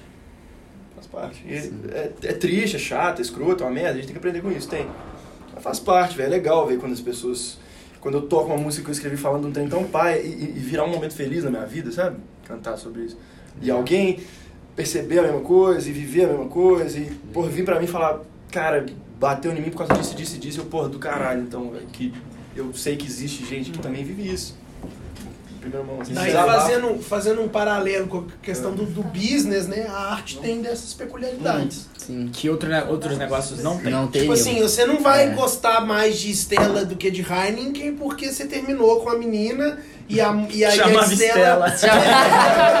Às vezes Foda-se, parece, não cara. toma mais Stella nessa Não, é, você porra. deve tá vivendo isso. Às vezes é tipo assim, nossa, a última vez que eu vim aqui eu tava com ela. Bate uns é gatilhos do nada, velho. Isso é uma bosta. É. Tudo vira gatilho às vezes, né, velho? Tipo assim, Inclusive, deixa pra lá. nossa senhora. Gatilho nessa Gatilhos. porra, velho. Como é que saber, mano? Foda-se também. Eu tô trocando ideia sobre gatilho agora com a da parte. É Foda-se. isso, pô. Vamos tocar música e cantar É nessa isso, cara. porra. Tem- Vamos propor um brinde aqui. Um brinde. brinde. A superação. É o galo. Ao galo. Ao galo, é melhor. Cara, tem vezes Soares, que na saiu escalação. por causa disso. Isso é Ia te perguntar isso. Tem vezes que é ruim, velho. Tem vezes que é ruim. Tem, tipo, momentos, assim... O que acontece, né? Às vezes você termina um amor, às vezes você termina outro, e aí um, um outro que você terminou, lembra de coisa do primeiro. Enfim, aí tem é sentimentos que meio que voltam. E aí você canta uma música que tem a ver com isso, às vezes você lembra de umas coisas. É, tem vezes que é meio chato, assim. Eu lembro uma vez que a gente fez um show aqui em BH, no, em Duar, que eu tinha brigado com, uma, com a minha namorada no dia anterior, a gente tinha meio que terminado, assim, aí a gente foi Caraca. tocar o show, tem altas músicas que fazem lembrar dela e tal. Essa é a primeira menina. Eu fiquei com ela quase seis anos no total. E assim. como é que é no E show, voltando, tipo assim, então, saber equilibrar uma- emocionalmente essa questão? O show eu sempre tento levar pra, tipo assim, porra, é legal porque eu tô com a galera aqui, as pessoas estão cantando comigo. Feliz. É, eu tento levar pra um momento feliz, que é aquele momento ali, né? Mesmo eu tô falando de outro, ali tá legal, e o show é legal, e a banda tá comigo, e as músicas, Uhum. tem outras coisas que não fui eu que coloquei, tipo assim, pô, tem uma guitarra lá que foi o Ju que fez, aí tem um negócio que o Kras que fez, tem um negócio que o Brito que fez, e etc. Massa. Então, é, não é só eu, ah, Uhum. porque eu escrevi a letra de algumas delas, não é, não é só sobre mim aquela música, é sobre todo mundo que tá ali envolvido Uhum. e sobre os fãs também. Porque aquela música a gente só toca porque a gente sabe que alguém gosta. Justo. Então O levar processo, o processo de gravação tem essas peculiaridades, assim, que É. só a gente a gente vai saber, assim, né, que participou do processo. Tipo, Hum, Uhum. A música do João, por exemplo, tem isso também, né? é, Lembra do clipe, lembra do dia da Exato. gravação, lembra de outras coisas que são Caralho. felizes, saca? tipo, por exemplo, Lembra do Farol é uma música que o Ju com- compôs voz e violão. É, Aí a gente tava no sítio do João, a gente tomou umas paradas e, E aí comecei a escrever a pensar letra no arranjo, é. o João começou a ficar pensando, aí tinha uma parte da letra que não, que não saía. Ah. Aí eu dei um, um insight, falei, ô, por que, que você não põe Cara. farol de Salvador aí? Aí rolou. Caraca. E aí o processo de gravação, essa música se tornou é, por causa de uma referência de uma música que a gente estava ouvindo nesse sítio. A música pegou o arranjo que ela tinha e aí acrescentando-se outras coisas, ela tem muita história pra tal, ser é. contada. É, então tipo... Aí quando a gente toca, a gente lembra disso tudo. tudo, tudo isso, é. Desde o momento que o Ju tava fazendo ali o. o... E até no que eu tava pensando quando eu tava fazendo a letra e tudo mais. E, e como é que é, tipo, dividir essa questão pela banda ter dois vocalistas, assim? Quem compõe, tipo assim, quem que. É, não tem Porque tem umas. Tem algumas músicas que só o Ju que canta, tem É, umas músicas que só você canta, tem tem uma. é- É, eu queria. Cara, não, é- não, é uma, não tem Não. regra, assim, não tem tipo assim, ah, quem fez canta, quem faz isso canta. Acontece meio naturalmente. Vocês testam tudo? Às vezes testa, é às vezes não. Às vezes uma bota música fé. também combina com um timbre que é É. mais seu ou mais dele, Ah, mescla. às vezes fala mesmo, "Oh, eu queria muito cantar essa. Ah, tá. Rola, tipo isso. Rola, rola umas coisas assim. Não é, não é um, um negócio Não é uma regra, certo. não. Cada música tem uma história pra, pra ter o vocalista que tem, tipo assim. Tem umas que, pô, tipo, três da manhã, por exemplo, que a gente tava falando dela, foi uma música que eu já cheguei com ela quase pronta e ela fala um trem muito, muito, muito, muito pessoal. Sim. Então o Ju. E você canta com o É, coração. não, o Ju né? É, nem o chegou Ju a pedir ficou- pra cantar é. nada dela, porque ele também entende que faz parte da minha história pra caralho. Mas tem músicas que, que, a, que a letra não tem tanto a ver com uma coisa muito autobiográfica, igual, sei lá, Yaya, Farol e tal, a gente houve períodos em que não sabia. Farol, na verdade, quando o Ju compôs, ele falou: Não, eu tava querendo cantar uma música mais grave. Que eu quero explorar esse lado da minha voz. Então a gente já sabia que ia ser ele. Mas Yaya, eu lembro que foi uma música que, gente- que o Ju cantou umas, uns ensaios uma vez. Aí depois eu cantei, a gente decidiu que a minha voz estava funcionando mais legal e foi. Você gosta dela, a gente decidiu que o, o dueto tava legal e foi. Queria eu, é, era antes só o Ju. Aí um dia eu, eu pedi, falei, ô velho, eu queria muito cantar um verso dessa música. Aí a gente falou, ah, testou e todo mundo gostou. E aí ficou. Massa. É assim, tem, tem, cada música tem uma história pra, pra ter o vocalista que tem. Só pra gente ficar, tipo, esperto mais ou menos, porque tem É, vídeo de gente tipo. O papo tá bom pra caralho, não quero Tá puxar pro final, bom, mas. Hoje tem Só- galo. Só, só pra, Hoje tem não, galo. pra jogar aqui de lado. Não Só- queira Tivesse o terminar. galo, ficava aqui até 10 horas. Nossa, É, fácil, 8h15 velho. Só, só uma última, uma última questão. Agora eu falei demais, bota os dois aí. Eu pego muita viagem nos clipes da da parte. E eu acho ligado. muito doido, velho. E tipo assim, é, é coisa que, tipo assim, eu, eu penso como é que os caras pensaram nisso. Tipo qual? Pergunta qual. Ah, mano. Tipo assim, que você gosta. eu. O. Segunda, segundas intenções, tá ligado? Aquele tanto de espelho, aí no final junta toda a galera. O próprio clipe da Lagoon também, que aparece os caras jogando xadrez, assim. Eu acho que Tipo o clipe assim, ele ajuda a gente a é entender o que, que vocês né? estavam É, sentindo e querendo Cara, fazer, eu velho. detesto clipe. Eu faço questão de não participar de nada que envolve conceito. No- Caralho, quebrou a cadeira.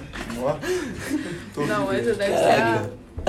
É, essas cadeiras elas soltam esses É, achei que eu parafusos morrer. de trás. De novo. Segunda vez, segunda morte. Ah, tá filmado ainda. Vai virar um bongo aqui. Manda esse material pra gente. Com certeza eu fiz uma cara Vai muito virar- escrota. Sabe aquelas caras de... Vai virar um A gente ia morrer. Vai dar um corte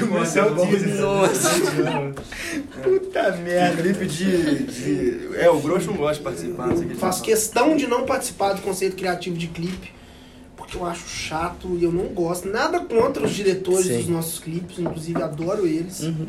mas eu acho insuportável trabalhar com. E nem toda música tem clipe, né? Eu queria entender também, tipo, porque tem música muito boa que não tem clipe. Ah, às vezes tem uma E- e questão eu- financeira também. É, que trava. clipe é caro. Clipe é Ah, caro tá. pra caralho. Clipe é caro pra caralho. Clipe é caro pra caralho. Mas não é só isso também, às vezes Não, não é tipo, só a por isso, não. Eu não gosto porque é chato, velho. Ah, eu acho legal. Já, já, primeiro, já deu desgaste com. Não vou entrar em detalhes, já deu desgaste Ah. de todas as formas possíveis fazer clipe. e segundo, é caro pra. Não tô querendo botar preço no trabalho dos outros, mas é caro pra caralho. Não, é, que envolve muita gente, né? É. E mesmo se as pessoas cobrarem barataço, que às vezes acontece, muita gente já fez muita. Muita gente já fez clipe de graça pra É, gente. e mesmo assim é caro, porque Sim. alugar equipamento, alugar locação, não sei o que. blá, blá. Custa, gravação. Inclusive. Grequinho, um beijo, viu? Tá assistindo a é, gente aí. A gente ainda reais, te deve de dinheiro, mas uma hora. Uma hora vai. Acho que a gente. Eu não sei se a gente ainda deve, acho que não. Já pagou o que devia, não sei. Mas enfim, clipe de Lagoon do Lagoon. Eu falei que eu não ia falar, mas é. Eu gosto de falar às vezes. Perceptível. Ah, isso rola meio aqui também. Tipo assim, eles falam, falam pra caralho, velho. Você fala Quase mais que nada. os outros. Tadinho, Manu não falou quase nada. Você É. fica. "Ah, não quer dizer o quê? Que, às vezes, é lugar Eu tento me controlar, eu Eu tento me sinto, que, eu controlar. sinto que rola também, às vezes. Cara, mas é natural É, isso. às vezes ela tá longe de quem tá falando muito. Não, mas a Manuela, pra mim, ela é uma pessoa que ela é muito. Véi, ficou muito parecido aqui a ordem das cadeiras também. Igual o B, velho. É. Assim, sabe uma pessoa que ela fica analisando tudo que você tá falando, prestando atenção pra caralho. Aí na hora que ela fala, velho, É o.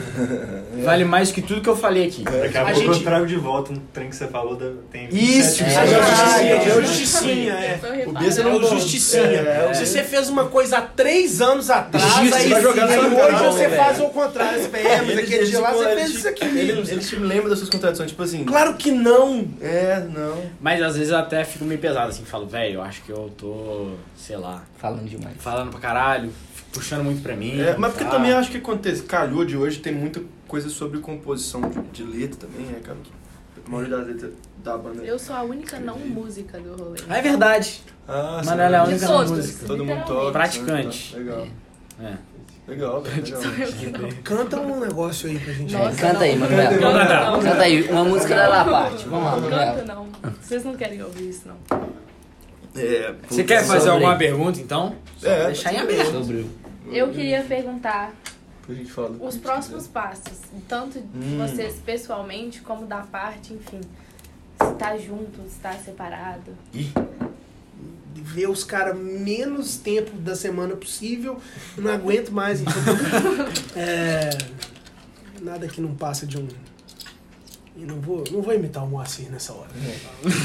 ah, velho, é, é importante. A gente, a gente passou por um momento muito, Turbulento na pandemia, muito turbulento na a pandemia, no fim da pandemia, nos últimos meses, assim, de, de saída de Se equipe, readequar. de empresário, de se readequar. Então a gente tá no momento de pôr o pé no chão, saca? Ver onde que a gente pode chegar, onde que a gente quer chegar, de planejar e de voltar nós cinco a fazer coisas que a gente deixou de fazer nesse período de pandemia, É.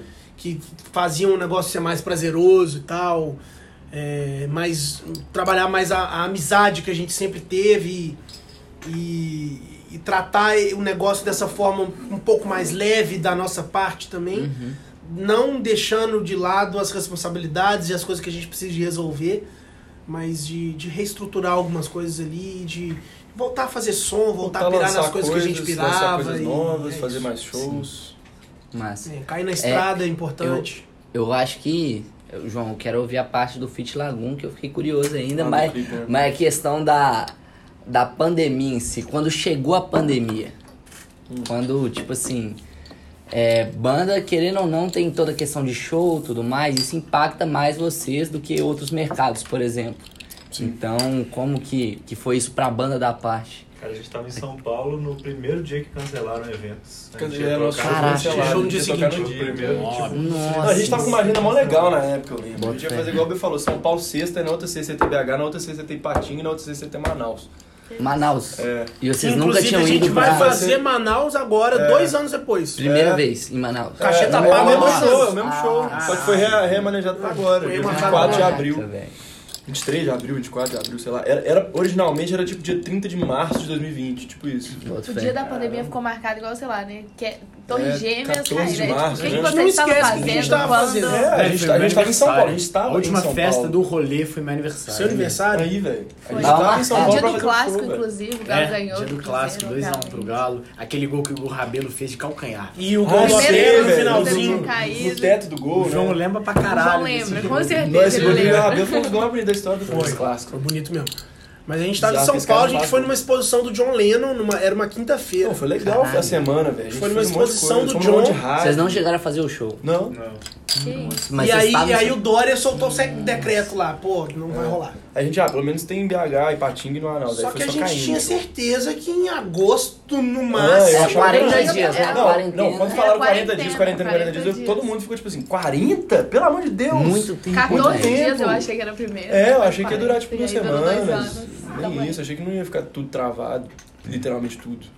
Mas se é que teve lado positivo nisso, É. o nosso EP é um filho da pandemia, né? Hum. Chegou em agosto, a gente achou que É, que Já tava na- coisa na época. já tava na época de. A gente achou que ia voltar, mas a gente falou, não tem perspectiva nenhuma de porra nenhuma. Show, né? Nada. Aí o pessoal do Sonastério falou, cara, nós estamos parados aqui, vocês estão parados aí, vamos lá, vem cá, produz um álbum com a gente. A gente teve uma experiência de, de poder ficar tempo Integral. no estúdio três, onda, quatro sim. semanas, Gastar gastar, onda. gastar onda no estúdio. É, porque os caras estavam lá, igual o Cras falou, parado, nós também. Vocês gravaram alguma música assim, full isolamento? Tipo assim, sem encontrar? Hum, não. Não. Que isso, É imagina. impossível, você não. precisa não. ter cinco Todas a né? gente, todas a gente, a gente, a gente se encontrava, mas só nós, sacou? É, Bota nós e o produtor. A gente fechou na bolha do estúdio ali. Boto fé. É. Boto fé. Que é que o, o Sonastério, no caso, é um estúdio que fica isolado também, não fica no meio da cidade, né? Nossa, Sonastério é Fica lá que pariu. Então, Tem uma do Jovem Dionísio que eles foram full pandemia, que aí por isso que eu, que eu até fiz essa pergunta, eu esqueci o nome agora. é. Não, eles Mas- gravaram o clipe, né? É, o clipe. É de Amigos até certa instância. Amigos até certa instância, essa mesmo. Que aí, É, a gente é- eu sou muito amigo dos caras lá também, eu lembro na época, a gente conversava muito disso. A gente ficou muito próximo da pandemia, eu, Uhum. eu e o Ber, que é o vocalista lá. Ah, Os é pra eles são legais demais. Eu, eu até queria perguntar como é que é a relação de vocês com a Laguna. Antes, me lembra que eu tenho uma pergunta boa pra você, cara. A gente é amigo pra caralho. gente é amigo pra caralho. É, Aproveita pra falar do- Zani. Eu gosto mais do É, Zânio do- que do Pedro. Ah, eu- eu- é, Falei, tô eu compus leve. Uma música com o Tretas. Pedro, eu compus uma música com o Pedro que vai estar num, num projeto que eles vão lançar agora. Que A gente, a, gente, a gente se relaciona bastante, assim. O Pedro troca ideia, a gente troca ideia com eles, é legal pro caralho, a galera é gente boa. Eu gosto mais do irmão do Pedro. Eles rodam muito, né? Eles fazem muito show, então nem sempre dá pra Bom que ele olha até pra câmera pra falar. Mas é, uma, é uma brincadeira que eu gosto. eu, eu salvei ele de um perrengue no carro gosto de dele, arriou a bateria, o irmão do Pedro, o Brumadinho, né? Brumadinho. Lucas. Bruma.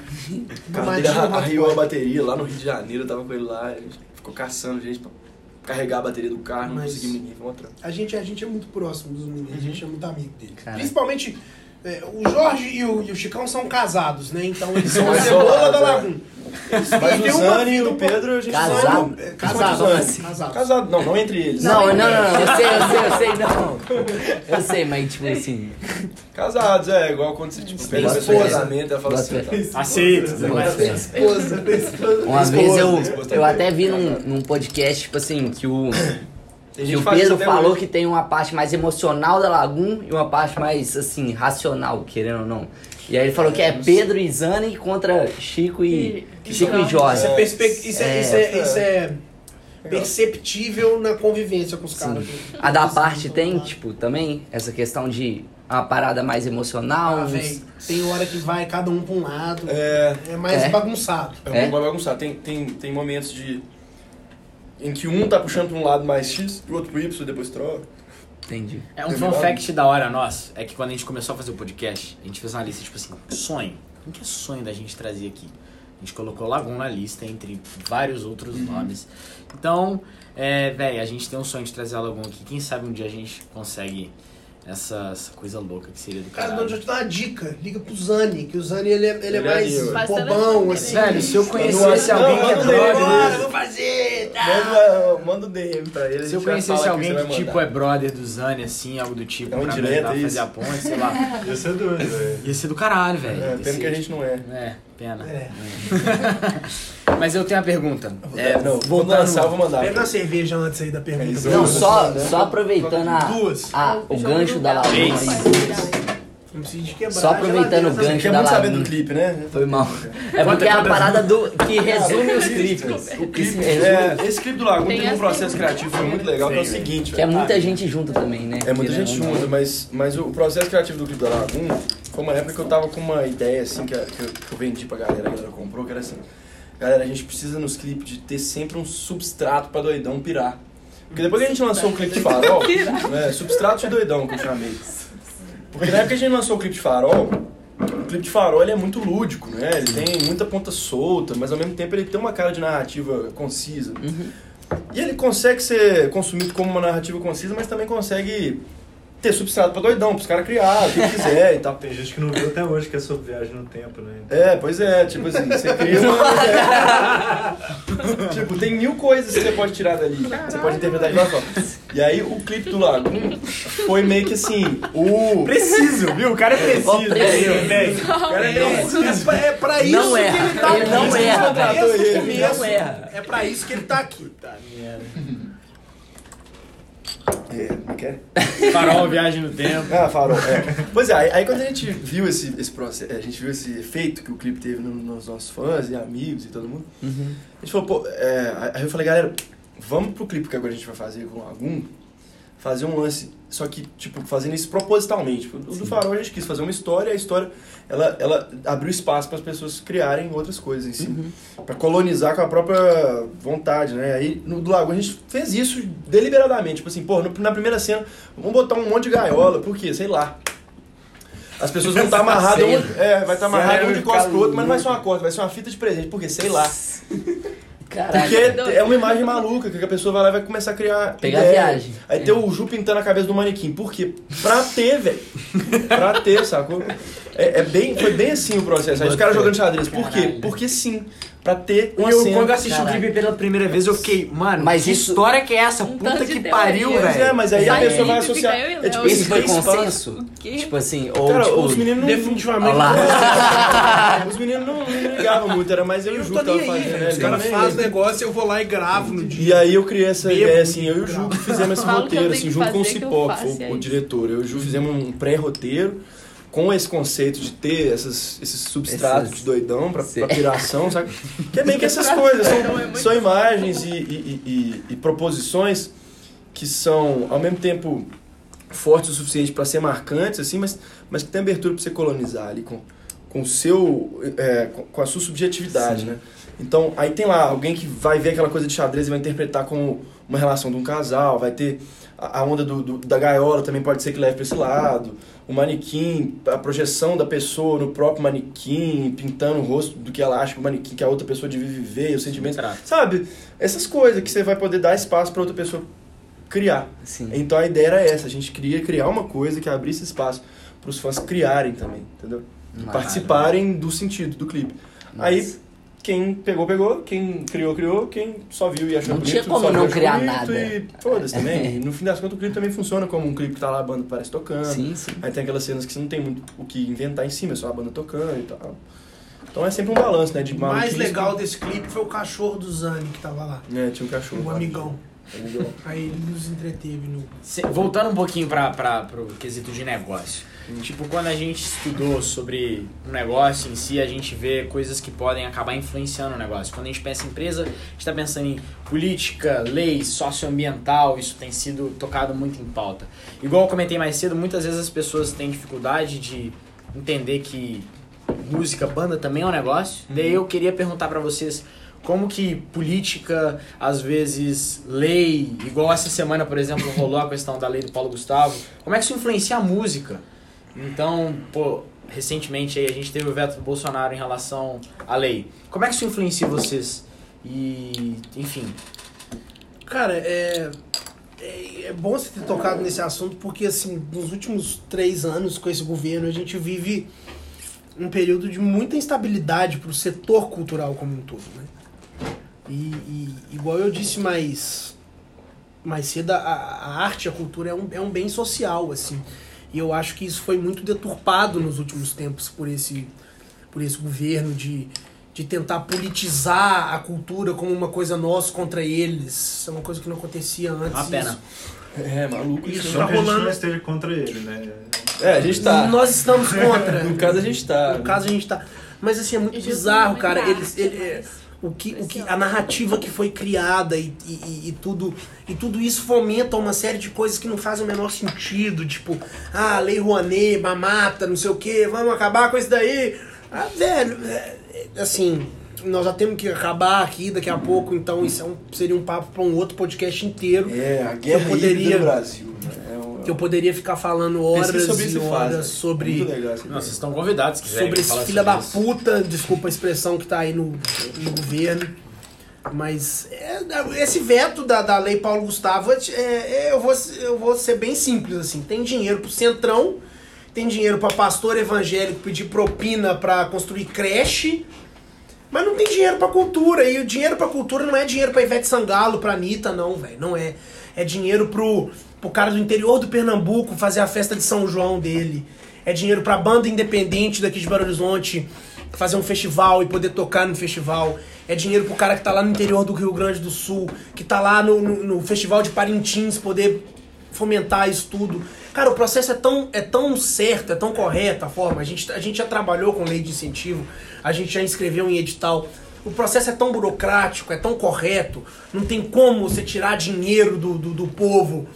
É uma coisa que você está entregando de volta, você tem que prestar conta de cada centavo que está acontecendo ali na, na planilha do evento, sabe? E, e você vê um, um veto desse, é uma coisa 100% arbitrária, uma lei que foi aprovada por Todas as unanimidade instâncias, né? no Senado, cara. Unanimidade, não teve uma porra de um senador cheio de, cheio de senador que, que, que, que é governista e beleza, pode ser, a democracia é isso. Mas não teve um senador que votou contra. Aí você chega lá, aí o filho da puta, desculpa de novo, é meu, Desculpa o caralho, é isso mesmo. mas aí o filho da puta vai lá e vota. E, e vota e veta o negócio, velho. Só pra jogar pra militância, pra, pro gado, pra, pra porra toda que tá rolando aí. E assim, é uma série de desinformações que vão se criando sobre, sobre o setor cultural, sobre o que a cultura representa. E cara, e é o que você falou mais cedo, na pandemia, a, a- a arte, a cultura foi se, foi se demonstrando tão necessária pro povo. E, e- e é Pra um bem vida. social, cara. A Pra cultura é, um, é, é uma coisa inerente ao ser humano, não é uma coisa da direita ou da esquerda. É, não, não faz É sentido é uma pena ter essa guerra caminho, cultural velho. que esse filho da puta desse Bolsonaro é, institucionalizou nesse país aí, mas tá com os E, dias tipo contados. assim, talvez isso tenha sido levado simplesmente por uma guerra que não faz o mínimo sentido. Essa bipolaridade que tenha sido colocada, que é ridícula. Cara, eu fico imaginando, sei Qual lá, o preço que a gente tá pagando? em 2002, cara, quando tinha a polarização ali PT-PSDB, isso não respingava no artista, não respingava na cultura, não existia Nós essa chegamos. ideia, essa ideia meio neopentecostal, assim, de, de, de Pô, o povo da ah, velho, é muita coisa pra falar, eu vou, eu vou né? ficar até meio, meio exaltado, assim, mas é, é, é muito sobre isso, é uma coisa que envolve tanta gente, que gera tanto emprego, gera tanta, gera tanta é, engajamento da sociedade, acho que é disso que eles têm medo, sabe? É do engajamento da sociedade, do, do saber cultural do ser humano, e, e eu acho que é, é medo, se você for analisar friamente, eles têm medo que as pessoas tenham acesso à cultura. Pô, você vê no. Lollapalooza lá, cara, os caras subiram a lei pra Puta proibir que que, as pessoas falam. Porque é artista, velho. Tem voz, mas não é por acaso, é porque é relevante, entendeu? E ele tá usando a voz dele pra ir contra o governo, é porque o governo não há. Não, não, Coincidência? é, não é uma coincidência que, que só fala mal Isso do Bolsonaro. Ninguém, nenhum dos artistas do Lollapalooza falava bem do Bolsonaro. Nenhum. Nenhum, velho. Nenhum. E, saca, não é por acaso. Não é por acaso. tipo Não assim. é por acaso. E a culpa é dos artistas. Mas é, aí os caras querem dificultar pra, pra nós, assim. né? E a disseminação de, de notícia falsa e de, de desinformação que existe Nossa, é foda. sobre o setor cultural. Cara, as, é, inclusive tem até algum, algum tipo de, de acerto é, na, na gestão cultural da nova lei de incentivo à cultura, que isso a gente poderia discutir de, de várias formas, mas é tão. É tão. É, é sujo você falar, ah, porque o dinheiro do povo tá parando na mão da Ivete Sangalo, que é milionária, Ivete do Sangalo Luan Santana, teve, que é inclusive, milionária. Cara, numa planilha dessa, que, por exemplo, vamos supor que o Luan Santana aprova uma turnê na lei de incentivo. Além do Luan Santana ali, eu posso afirmar que mais de 200 pessoas diretamente Muito mais, velho. estão diretamente, né? Fora o É. indireto. Diretamente estão envolvidas na concepção, produção, trabalho dessa turnê. Então, Gera muita Os coisa. 199 não são milionários. isso movimenta, isso movimenta gente que, que precisa de, de pôr comida na mesa. A gente passou por esse momento assim com a, com a, a graxa, que a gente costuma falar, que teve que ter movimentos dos próprios artistas para salvar essas pessoas, que o setor cultural ele emprega Tanto de várias pessoas né? Todas na as- pandemia. e, e, e é assim, cara. Desde O- o carregador dos é. equipamentos. o carregador dos equipamentos, o hold, o técnico do som, o iluminador. de um. Todo mundo parou de ganhar, velho. Sim. E a gente tem um porra de um fundo de cultura que tá aí. É lei. Essa, essa- esse dinheiro é, é, é nosso por lei. E não, é, e não é do artista só. É de toda uma cadeia produtiva. Cai no artista, mas impacta muito mais, né? Impacta a gente mais, velho. Com certeza. impacta a gente demais. A gente tá vendo aí esse processo todo de, de, de polarização. Ele envolve muito essa, essa ignorância que, que é proliferar, proliferada, igual um vírus mesmo, assim. É um monte de informação do lado de cá e do lado de lá que não batem. E aí você vai ver na, você vai ver a fundo, você vai pesquisar a parada, você vai ver que você tá defendendo um negócio que não existe, às vezes, né? E a galera que defende o fim da Lei Rouanet tá defendendo um negócio que não faz sentido mesmo. Porque a Lei Rouanet não atrapalha em nada o Brasil, em nada. É muito mais ônus do que. É muito mais bônus do que ônus. Muito mais. Vocês sabem, inclusive, como é que funciona o mecanismo disso? Hum, ninguém sabe, mano. É, é porque não é verba direta. Não tá tirando um dinheiro que poderia ir pra construção de uma É, não ponte ou de uma escola. Isso vem em isenção fiscal de empresa que apoia o, o edital. Então, se você consegue aprovar o projeto, beleza, primeiro você aprovou, você não viu um centavo desse dinheiro. Você tem que captar esse dinheiro com empresas privadas. No caso da Lei Rouanet é assim mesmo. Então, Esse não só a tem- Rouanet, mas, não, mas a leis municipal você já pega direto. É, porque existe, existem do- do- dois tipos, né? Existe o fundo municipal, o fundo estadual de cultura, que é uma- um dinheiro por lei que é voltado para cultura, e existem editais também que vêm da iniciativa privada, de isenção Tipo, a mesma, tu, a mesma turma que fala que imposto é roubo acha escroto você ter a possibilidade de converter seu imposto numa propaganda. Pra, vai lá, Itaú apresenta da parte, vamos supor. Tá lá, um show no meio da Praça da Savassi lá. De graça, De pra graça todo pra todo mundo. mesmo. Não, então vamos. Na Praça da Estação. Vamos, vamos aumentar a escala. Itaú apresenta Luan Mineirão. Santana na praça da, da- na Praça da Estação. O ganho de marca que o Itaú tem ali, né? É gigante. Ele vai ter que converter no imposto em propaganda pra ele, velho, em marketing. Uhum. Ah, mas imposto é roubo. Aí quando você dá a opção pra pessoa de tra- transformar o imposto dela numa ação que é legal pra todo mundo, inclusive pra própria empresa que devia mais que se fuder, os caras acham ruim, velho. E os caras não acham ruim porque não entendem, não é nem porque eles são burros, não. É desinformação. Eles não são burros, velho. A galera que, que. Porra, não é burra, não, velho. Desinformação. Tem gente que é burra. Tem. Tem muita gente que é burra. Tem.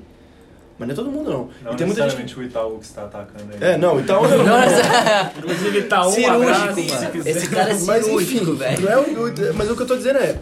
Que tem não muita galera, eu não tô falando do, do dirigente e tal, eu tô falando tipo assim, o, o José da Silva Neto aí, qualquer, que fala assim, que imposto é roubo. Tá, aí você pede pro cara defender o porquê, ele vai te dar meu argumento, não sei o quê. Você vira e fala assim, então, e se eu te desse a opção de você transformar esse imposto em propaganda pra sua marca?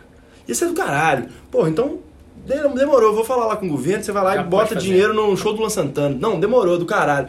E, e chama Lei Rouanet. Não, sou contra. Virou uma marca.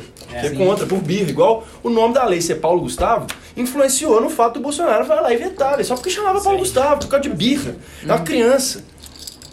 É, enfim, é isso. Vira né? outro A podcast. gente É. é, vira outro podcast. Então, convidados, É, é um inclusive, processo né? mó louco, É. que inclusive eu acho que envolve, o, o- envolve a classe militar toda se tornando um partido Ó. num país que não tem guerra, e aí a classe militar vira um partido, é Traz- guerra híbrida. E os caras precisam de crescer, os caras precisam de crescer no- no- no- na política brasileira como um partido ali constitucional, e a gente vive meio que uma ditadura militar constitucional hoje em dia, porque é uma loucura, mais de 6 mil cargos da- do executivo são ocupados por militares, uns 250, assim, cargos importantes, tipo a diretoria da Petrobras e tal. É tudo militar, cara. A gente tem um tanto de militar infiltrado no nosso país hoje, trabalhando pro, pro- em prol do, do, é, do interesse militar constitucionalmente, cara. É maluco isso, mas a gente vive uma ditadura militar constitucional. Constitucional e democrática. É, é bizarro, mas é isso, velho. Não é ditadura porque é democrática, mas existe uma infiltração, uma infiltração bizarra dos militares no poder através do Bolsonaro.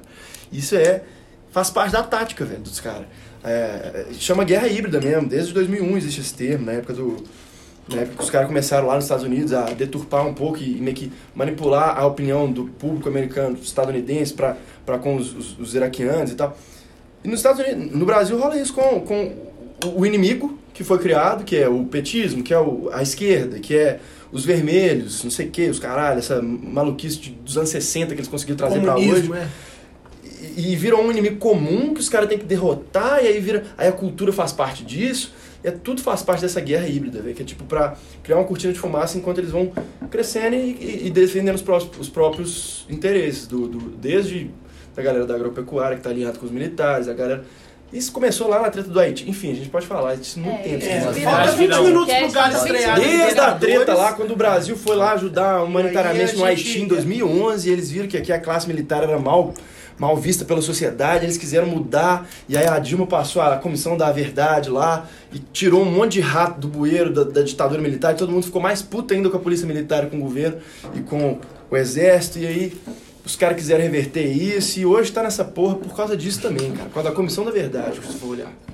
Ó, Agora, falta 20 minutos Ó, pro a estrear. né, Vou pedir gente cinco minutos pra gente fechar, então. ou a gente Porque tem, grava tem, um vídeo Não é teoria da conspiração isso não, respondendo? viu? Tem uns quatro vídeos. é verdade. Vai lá. rapidinho.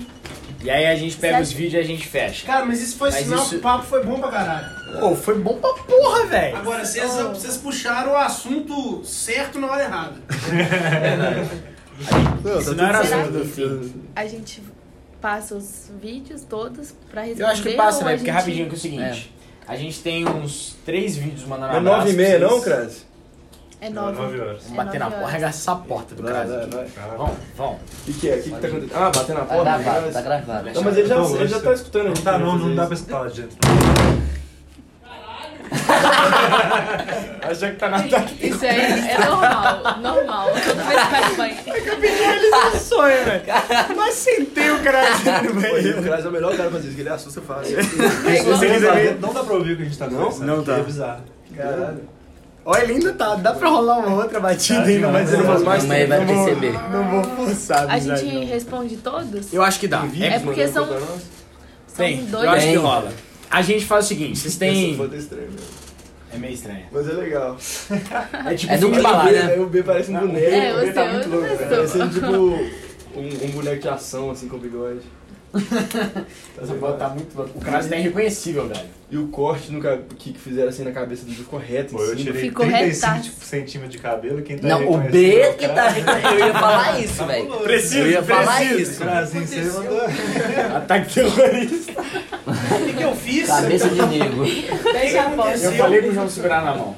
Mas ele tem dessas, velho. Foi Ele regaça a porta. Não, o que, por que, que vocês bateram na É normal, gravado. é normal. Ele contou pra você Até que eu ele bateu na sofro mão. Todo não, mundo não. que chega aqui, ele fala. Todo esse mundo susto. que chega. Verdade, falou na cara Acho que ele dele. devia estar no banheiro na hora que você Ele contou tava essa no banheiro, a gente não bateu.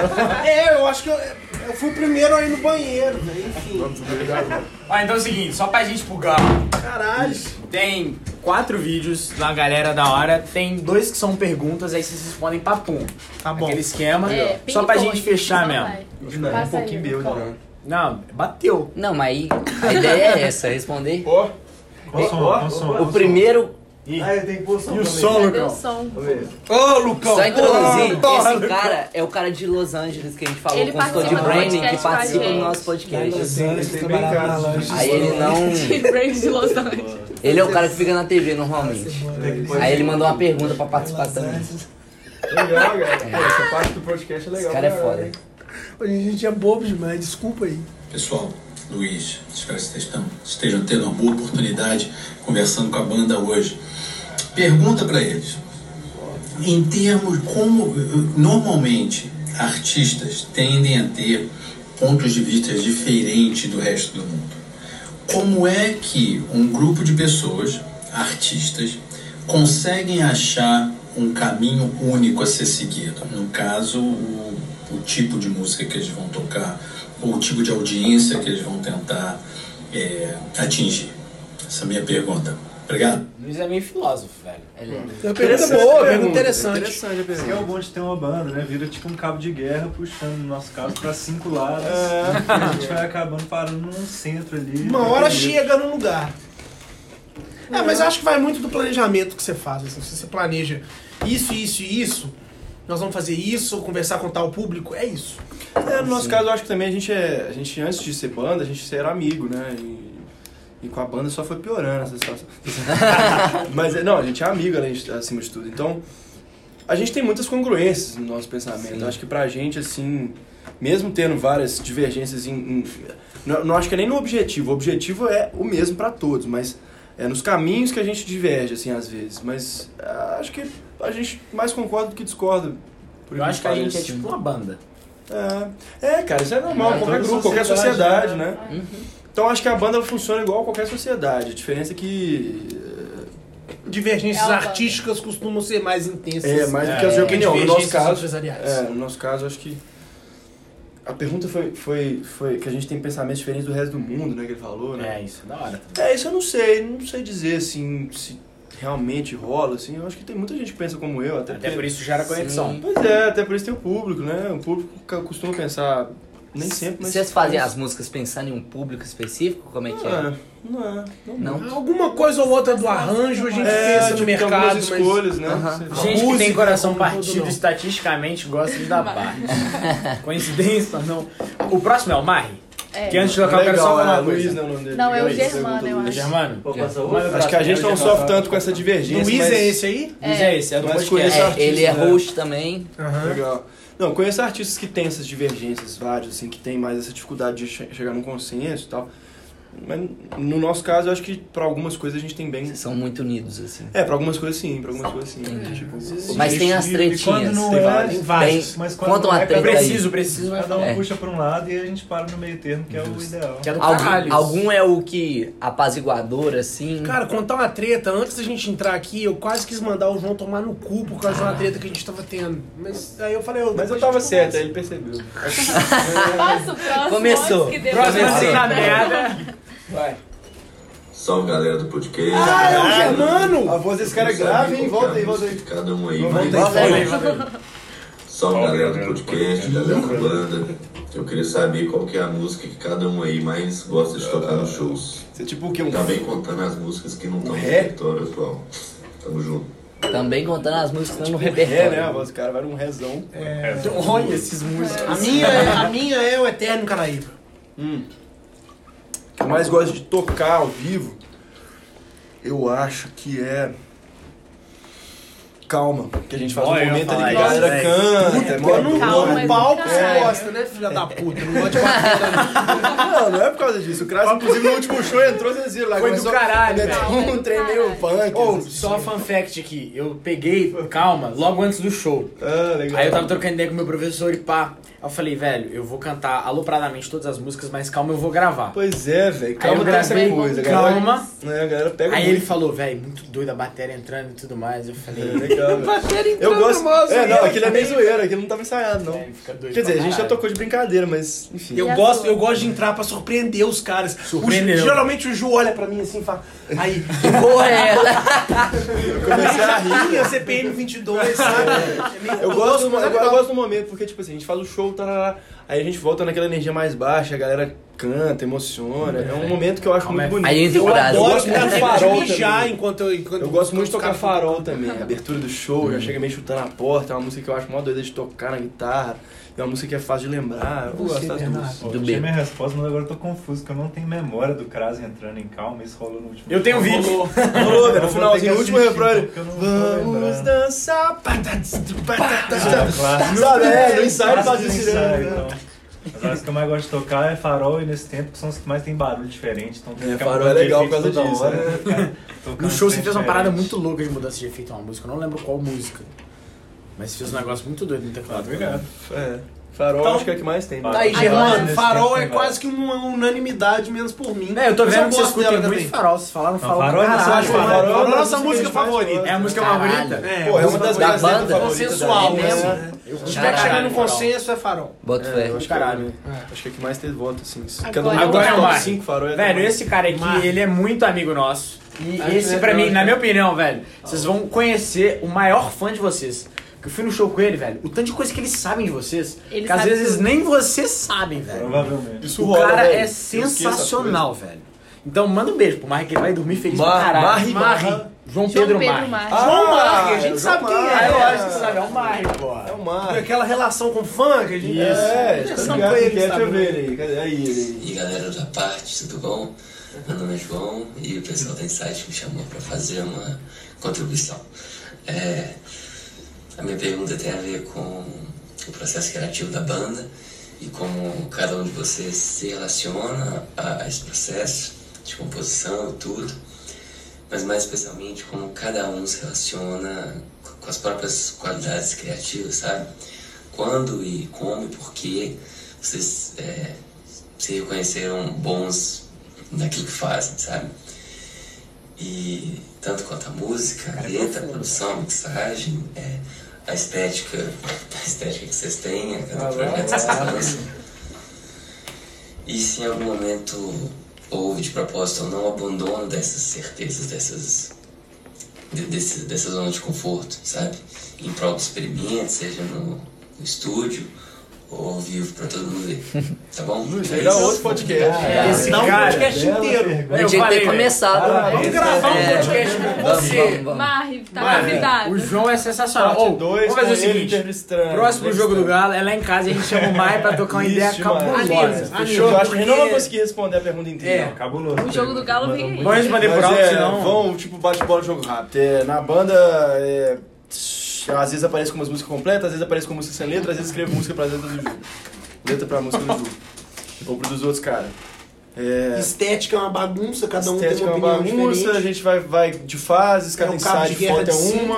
Cada, Cada- um dá pitaco no que o outro tá fazendo, É. ele fala aí, eu falo não, não, e não, e, e sim, sim, sim. É, cada ensaio de foto é um e a gente vai meio que mudando de estética, mas a gente sempre quer levar um lance meio rock and roll misturado com pop do, de hoje, pra também ter algum ponto ali de, de, de conexão com a galera. Uhum. Mas é. Cara, sei lá. A pergunta, uma das coisas que me marcou foi quando que a gente percebeu que a gente era bom no que que a gente faz? Eu acho que a primeira vez que eu falei assim, porra, eu sei escrever letra bem, foi quando o Samuel me falou assim, caralho, essa letra de. é, de guarda-chuva sua é muito legal, parabéns. Aí eu falei, Puta pô, que pariu. Guarda-chuva é boa demais. é, quando ele falou pra mim assim, pô, eu acho a letra de guarda-chuva legal, porque ela, é- ela é pop, mas ela também tem uma profundidade. Sim. Eu falei, pô, legal, eu vou fazer mais coisas assim. Aí eu comecei a fazer e comecei a ver que eu isso do fazer. Samuel Samuel as falou pessoas foram me isso. falando, É. assim, algumas pessoas foram me falando. Aí eu percebi aos poucos ali, em 2018 pra frente, que eu, que eu, que eu gosto e que tem pessoas que gostam das letras que eu escrevo. Acho que foi ali meu Oh. momento. Primeira vez que eu percebi que eu era um bom baterista foi quando o B me elogiou. Ah, Que ele tinha Preciso, assistido, e ele é preciso, que ele tinha assistido um show da minha outra banda na época, Caso, o né? Caso. Ele falou, porra, Crazinho, gostei, não sei o que, peguei viagem, não sei o que. Eu falei, porra, tô, tô fazendo isso direitinho.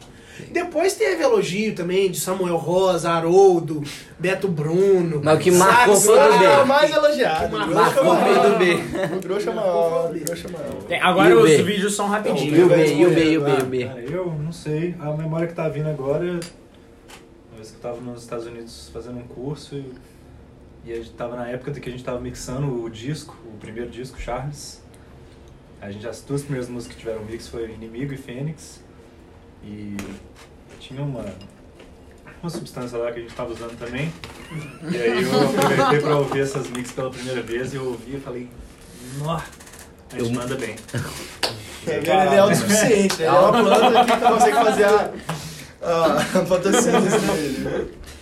Agora tem uns videozinhos mais de boa. Ô, João Mar, obrigado pela pergunta. Desculpa pela. pela... Depois a gente pré- marca uma Depois cerveja, é tudo. muito boa essa pergunta. Ótimo, Ele gosta de cerveja. Ele Mas gosta demo- a de gente tá Ele vai falar cerveja pra tempo, o gente. Galo vai começar daqui a 5 minutos, a gente quer sair daqui pra ver o Galo. Próxima vez a gente responde melhor, pessoalmente ou num outro podcast. Mas, Mar, tamo junto pra caralho. Certo, caralho, Mar? Nem vai chorar quando vier. Ei, gente, passando aqui rapidinho só pra mandar um beijão pro pessoal da parte, falar que vocês são incríveis demais da conta e que BH tá muito bem representado por vocês. Sério. E é isso. Um beijo. E quem usar meu pijama de MM, a gente vai ter um problema muito sério. Belíssimo pijama. Adorei o sotaque bem Belo Horizontino pra falar da cena de BH. Maravilhoso. Cena de Ela é namorada do Mar, inclusive. Olha lá. Ah, pô, então ó, essa mensagem vai pros filhos do Mar. Com ela. Como é que é o nome dela mesmo? Paula. Paula. Tá Paula e chorando Mar. uma hora dessa, os dois. Vocês aí, filhos do Paulo. Do, Paulo da e do Paula e do Mar. Paulo e da, da Vocês Mar. aí, Paulo Mar, filho primogênito, vai Paulo chamar Paulo Mar. Paulo, eu que escolhi seu nome agora, ao vivo. Caralho! Isso. Obrigado pela contribuição. Puta merda. Imagina isso acontece, que maluco. imagina. Nossa, Vocês iam ter que ter uma música que que chama? Paulo Mar. Ah, Minha idade, 20, 19. né? 19. 19? Não, não, deixa pra lá. Não vou ficar É aí. Ter filho agora não. é, Usa, usa Segura, segura, métodos segura. contraceptivos, usa. Próximo. Mas, porra, é, o que, que ela falou? BH? Obrigado, gente. BH É de tá BH. representado. Vocês representam o BH pra BH é legal caralho. demais, é muito bom tá E o pijama parte. de MM ninguém vai zoar, a gente acha style. Muito Mas bom. eu acho que todo mundo gravou isso antes de dormir, velho. Papo Foi. reto. Legal, muito, muito legal. O Mar fazendo na hora que acordou. Não? Bora, próximo. Pra próxima. Ah, Clara! Parte de quem? Ah, é É da minha, é da sua, Ó. é do insight, é de toda parte. Escreveu um Da poema, parte é velho. música, é arte. Da parte é letra, é som. Da parte é estandarte. É clave de sol e clave de luz que vem de Marte.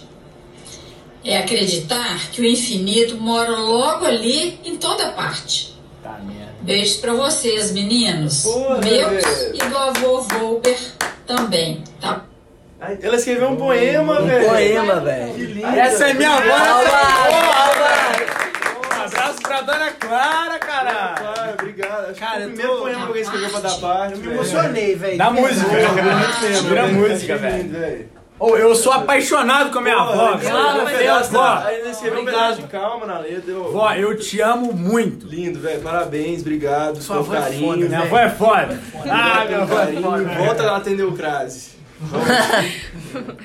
Pô, eu, eu Ela também... me deu alta da terapia, velho. Eu estudo psicologia. Daniel, você não precisa de Mãe, terapia. psicólogas pra É, eu tô pra formar em psicologia esse ano aí, estudante. Cara, eu achei. Eu acho. Nossa, sua avó é do Pô, caralho. obrigado. Sua avó é foda. Às vezes, em altas horas da noite, chamando música, cantando e tocando da parte Legal, pra ela, eu falo, velho. vó, hoje. Pô, é legal que isso aqui tá acontecendo por causa dela também. Um, um beijão. É, como é Clara. Clara. Clara. Clara, Clara Sem é um nome de Por né? de Clara Clara dá Feldman. um puta nome de música. É, Cla Cláudia, Cláudia. tem Clara. Cláudia, na que é Era é pra chamar Clara, mas. Eu fiquei muito confuso com isso. É, claro, o nome Cláudia. da música era Clara, Cláudia, mas é que a gente Cláudia gosta é- de brincar com essas coisas. É. Mas é Clara. Tem Clara. cerveja ainda ou acabou? Fechou, vamos pro jogo do Galo? Beijo, Clara. Muito obrigado. Clara Feldman. Clara Feldman. Nome É lindo. Nome isso. bom, nome bom. Obrigado, Gente, eu mãe. tô realizando um sonho Nossa. da porra, tá aqui com vocês é uma isso. honra. Eu tô emocionado. João, E- muito obrigado, muito obrigado, dar tchau. Muito obrigado. Despedido. Beijão. galera. Obrigado. Galera, prazerzaço. Beijaço. Valeu, gente. Gente. Nós temos um Máximo. amigo atrás da câmera. Até a próxima.